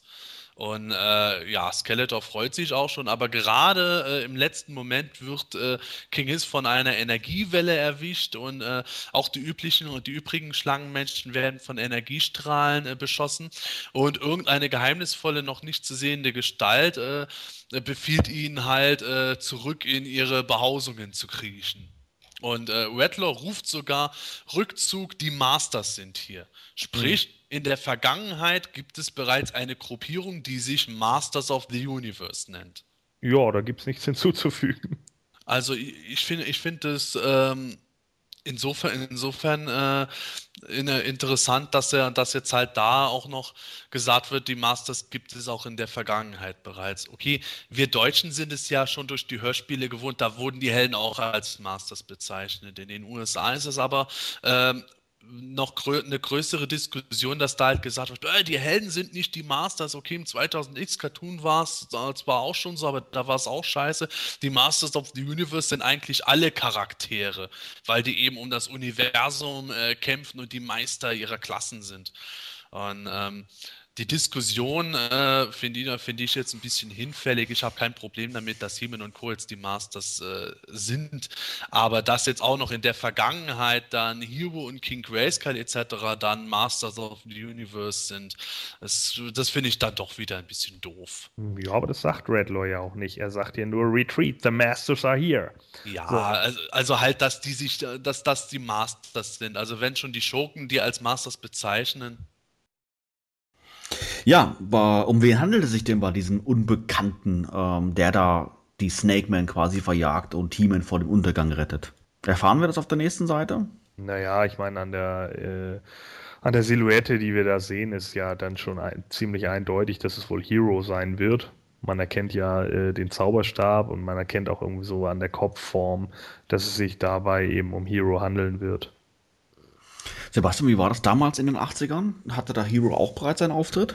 Ja, schon. In den 80ern ist es halt eben auch so, da tritt Hero auch auf der letzten Seite auf. Im Grunde ist äh, das Ganze genauso. Äh, gut, äh, Skeletor bleibt da offenbar in der Vergangenheit von äh, Preturnia Heeman genauso. Im alten Minicomic hat Hero ja alle an ihren äh, jeweiligen Platz in der Zeit zurückgeschickt. Aber äh, wie dort ist auch im neuen Minicomic halt eben so, man sieht nur eine Silhouette. Und hier ist es aber noch eindeutiger zu erkennen durch seinen Zauberstab, der noch ähnlicher sieht als früher. Und äh, man sieht sogar schon die Spitze seiner Schwertklinge.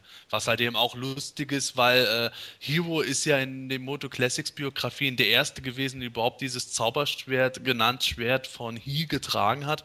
Und Hemen zugleich hat aber auch sein Zauberschwert dabei okay, die Farben sind vielleicht unterschiedlich, aber ich finde es schon ein bisschen komisch, dass die äh, das irgendwo nicht bemerken. Vor allem Hero hält Heeman sogar noch die Hand hin, hilft ihm auf die Beine, bevor er verschwindet und Heeman schafft es nicht, da mal aus der Entfernung zu erkennen, wer das überhaupt ist. Ja, aber meinst du, wenn er ihn erkennen würde, dass er ihn darauf ansprechen würde? Ich meine, wäre ja auch sinnlos, oder? Naja, vielleicht nicht direkt darauf ansprechen, aber äh, He-Man traue schon genug Intelligenz zu, dass er dann da stehen würde. Ah ja, vielen Dank. Oh, hey, das Schwert sieht irgendwie aus wie meins, glitzert nur so komisch blau. Hm.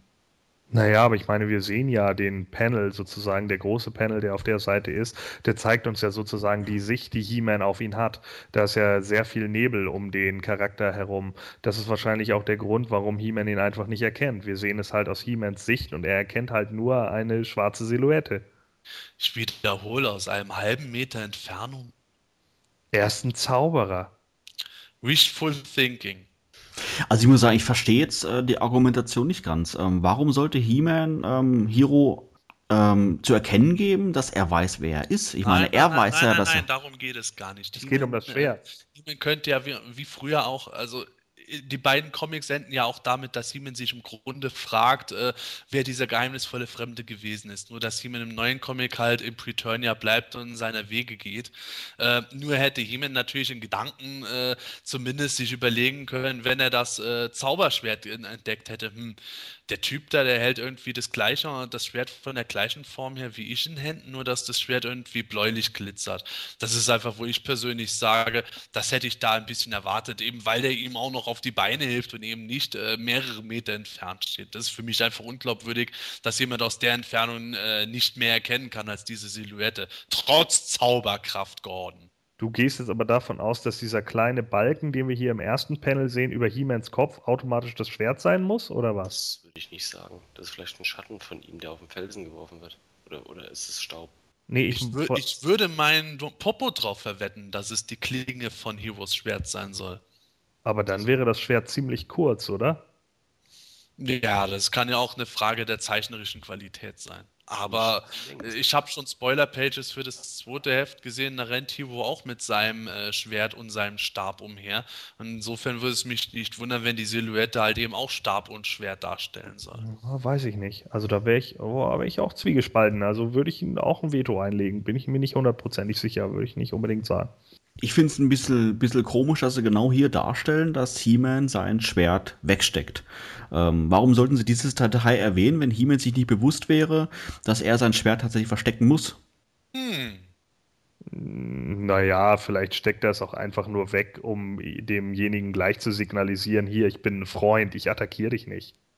Ja, das mag schon sein, aber das müsste man jetzt ja nicht unbedingt im Comic jetzt dann äh, darstellen. Also ähm, wir, haben ja, wir haben ja schon häufig Sprünge gehabt äh, zwischen den Szenen, wo äh, Informationen nicht dargestellt wurden, aber genau diese lapidare Szene wird dargestellt. Und da frage ich mich natürlich, warum. Und mein erster Gedanke war halt, dass He-Man halt weiß, ähm, dass er sein Zauberschwert äh, gegenüber anderen verstecken muss, dass er irgendwas ist. Und deshalb war eigentlich auch meine Vermutung, dass er auch weiß, wem er gegenübersteht. Es halt aber nicht zu erkennen gibt.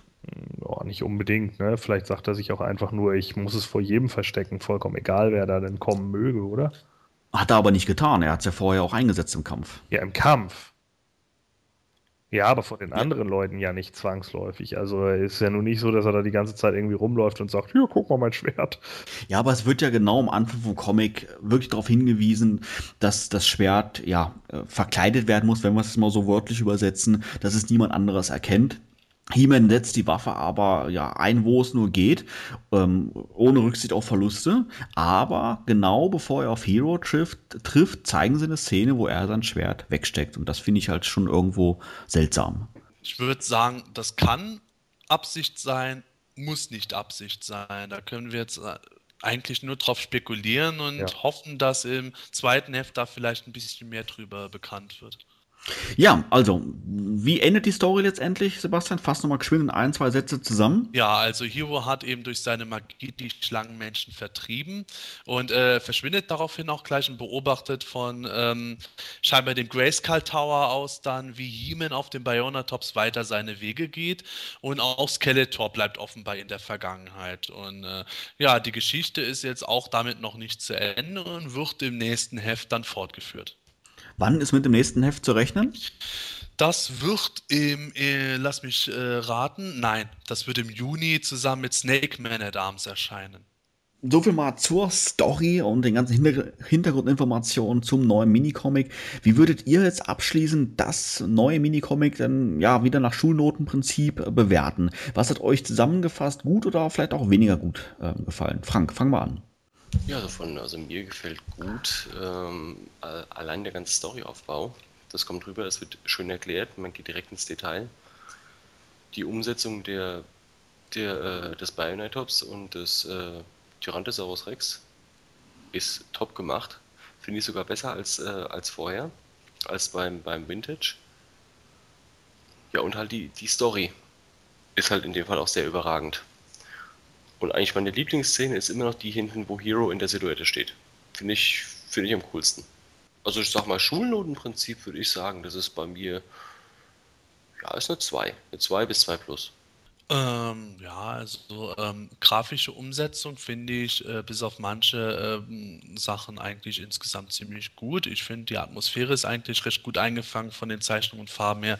Kleine Abstriche mache ich halt eben mit so Details, wie das mal ein bisschen was äh, nicht ganz so gut koloriert ist oder ein paar äh, mit Sicherheit beabsichtigte Details, wie die Dragon Blaster Rüstung jetzt nicht so richtig rauskommt, aber äh, Schwamm drüber, das macht für mich jetzt keinen großen Ausschlag. Also ich bin vom Zeichner her sehr positiv überrascht gewesen. Äh, das Cover gefällt mir eigentlich insgesamt auch recht gut, auch natürlich als Hommage an die Hommage. Und ähm, was, jetzt, was jetzt die Handlung betrifft, also es ist ähm, na, wie schon gesagt, ja, ein Remake des alten Minicomics hält sich insgesamt relativ nah an den Grundplot, fällt den aber weiter aus, was ich eigentlich insgesamt schon durchaus gelungen finde. Ähm, es werden viele interessante Details gemacht, man wird auch auf vieles irgendwo heiß gemacht, wo, was äh, die Toyline auch betrifft, was noch kommen kann. Man erfährt gewisse Details zu Handlungssträngen. Das gefällt mir eigentlich recht gut, wie man da abgeholt und mitten ins Geschehen reingeschmissen wird. Allerdings äh, sind halt eben auch, auch Sachen dabei, die mir nicht so ganz gut gefallen. Teilweise hatte es mit der grundlegenden Ideen in die Moto Classics Biografie zu tun, wo ich jetzt nicht so ganz überzeugt war. Aber auch, äh, also dieses Ding mit Tilas Haaren, das äh, finde ich halt ein absolutes No-Go. Aber trotzdem hat meiner Meinung nach Tim Seeley aus den Vorgaben für einen achtseitigen Minicomic äh, so ziemlich das Beste rausgeholt, was unter den Umständen möglich war. Und ich würde dem Ganzen jetzt eigentlich eine 2 ähm, bis 2 Minus geben mit einer recht positiven Stimmung dahinter. Ja, ich muss sagen, das Minicomic hat mir in Summe gut gefallen. Ich bin natürlich jetzt nicht so der riesen Comic-Fan. Ich hatte es ja schon in einigen Podcast-Folgen erwähnt gehabt. Ähm, von daher, wie gesagt, von der Zeichnung her muss ich sagen, finde ich es klasse. Ähm, wirklich ist sehr schön anzusehen, was mir jetzt bei, dem, bei der 80er-Jahre-Version doch teilweise mal so ein bisschen so ein Schmunzeln aufs Gesicht gezaubert hat, wo dann... Ähm, ja, die einzelnen, die einzelnen Panels und äh, Charakterdarstellungen nicht so ganz so toll waren, wie ich es mir vorstelle. Das finde ich jetzt im neuen Comic ganz anders. Das finde ich richtig klasse umgesetzt und teilweise sind die Grafiken auch unheimlich detailliert, was ich, was ich auch sehr gut finde. Beispielsweise eine Szene, wo dann Skeletor sein Totenkopf vom Nahen, vom Nahen zu sehen ist und ähm, ja, finde ich wirklich, wirklich schick gemacht. Von der Story her ist es halt so, ich finde die Story grundlegend interessant ähm, gibt wirklich eine, eine, ganze Menge her. Allerdings fühle ich mich jetzt so als ähm, der, der Fan, der jetzt nicht wirklich hundertprozentig in den Bios drin ist und auch diese ganzen Rahmenhandlungen nicht ganz so aus dem Kopf weiß, etwas vor den Kopf gestoßen. Ich hatte es vorhin gesagt, oder besser gesagt, etwas ins kalte, fühle ich mich als äh, würde ich ins kalte Wasser geworfen werden, ähm, weil ich gar nicht weiß, welche Anspielung auf was jetzt, welche Anspielung was jetzt genau zu bedeuten hat und ähm, teilweise auch ein bisschen unschlüssig bin, ähm, ja, was jetzt davor passiert ist und was das genau zu bedeuten hat, ist irgendwie, als wenn ich mitten in eine Serie anfange, die dann, die dann zu schauen, beispielsweise mal Lost oder irgendwie sowas, um ein Extrembeispiel zu sagen. Aber ähm, wenn man sich da ein bisschen mal reingefuchst hat, denke ich, dann funktioniert das Ganze dann auch und dann macht es auch Spaß zu lesen. Aber so ganz am Anfang, wenn man anfängt, ähm, wie gesagt, habe ich das Gefühl, dass da irgendwo da in Anführungszeichen Expertenwissen vorausgesetzt wird, was dann bei mir ähm, da nicht vorhanden war und ähm, ich, ja, ich fühlte mich etwas, etwas verloren. Ähm, ja, unter den, unter den Aspekten mal würde ich den Comic ja eine 2 bis, äh, 2 bis 3 geben. Wie gesagt, Zeichnungen sind top, die Story gibt auch viel her, aber ich fühlte mich am Anfang etwas, etwas verloren. Ja, also ich äh, muss sagen, die, gegenüber dem Vintage-Comic äh, eine absolute Verbesserung. Also ich muss einfach sagen, der Vintage-Comic war, äh, bin ich ganz ehrlich, äh, für mich teilweise einfach komplett blöde. Ja, also äh, überhaupt, warum äh, He-Man jetzt irgendwie in die Vergangenheit reisen muss, nur um sich mal irgendwelche Fabeln anzugucken. Teilweise komplett hässlich gezeichnet. Manchmal mit, mit hat der Tuscher sich so arg vertan, das ging auch gar nicht nicht äh, ja, Gliedmaßen und hast du nicht gesehen, hauen da nicht hin. Also den, da kann man einfach nur sagen, da äh, man muss natürlich den Zeitabstand jetzt berechnen, aber dagegen ist das Remake, wenn man es denn so nennen will, ist dann wahrscheinlich so John Carpenters The Thing äh, im Gegensatz zu dem 50er Jahre The Thing. so, ähm, ich muss einfach sagen, ich finde diesen Minicomic großartig. Also der hat einfach äh, für mich momentan alles, was es da eigentlich gebraucht hat. Der hat auch viele blöde Sachen, so wie Preturnia Disguise Demon, echt super in Szene gesetzt, das einfach gut gelöst. Äh, viele neue Charaktere eingeführt, in Anführungsstrichen neu, also für die Moto C natürlich neu, weil es sie einfach noch nicht als die Figuren gibt. Äh, wie Hero in Szene gesetzt wird und wie die gesamte Grundstimmung ist, das macht halt einfach Spaß.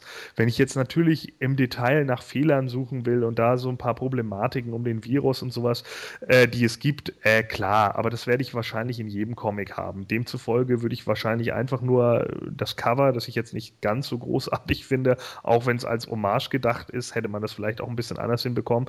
Ansonsten äh, gebe ich dem eine 1 minus.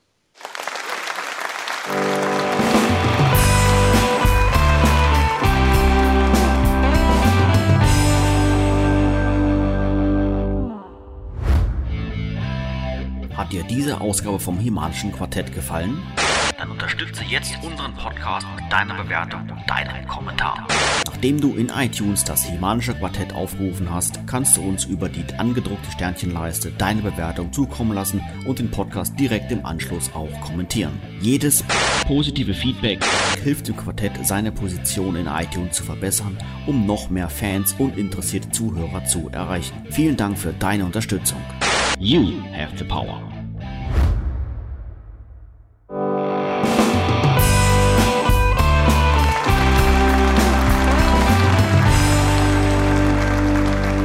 Ja, wir wären damit leider schon wieder am Ende der heutigen Folge angelangt, aber keine Sorge, wir melden uns bereits in rund zwei Wochen mit der Ausgabe 29 wieder zurück.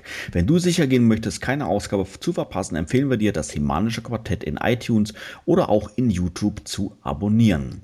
Bei uns heute zu Gast war Frank Keiler, aka Kendo, aka Kenny, aka Triklops und aka derjenige, der mit einem Messer im Rücken noch lange nicht nach Hause geht. Vielen herzlichen Dank für deinen Besuch. Jo, ich, ich danke euch recht herzlich wieder dabei gewesen zu sein. Hat mir sehr viel Spaß gemacht. Und ja, was gibt es abschließend noch zu sagen? Ja, hört euch mal aus Spaß den Rambo an. Ist einfach nur, ist einfach nur mal so eine Idee gewesen.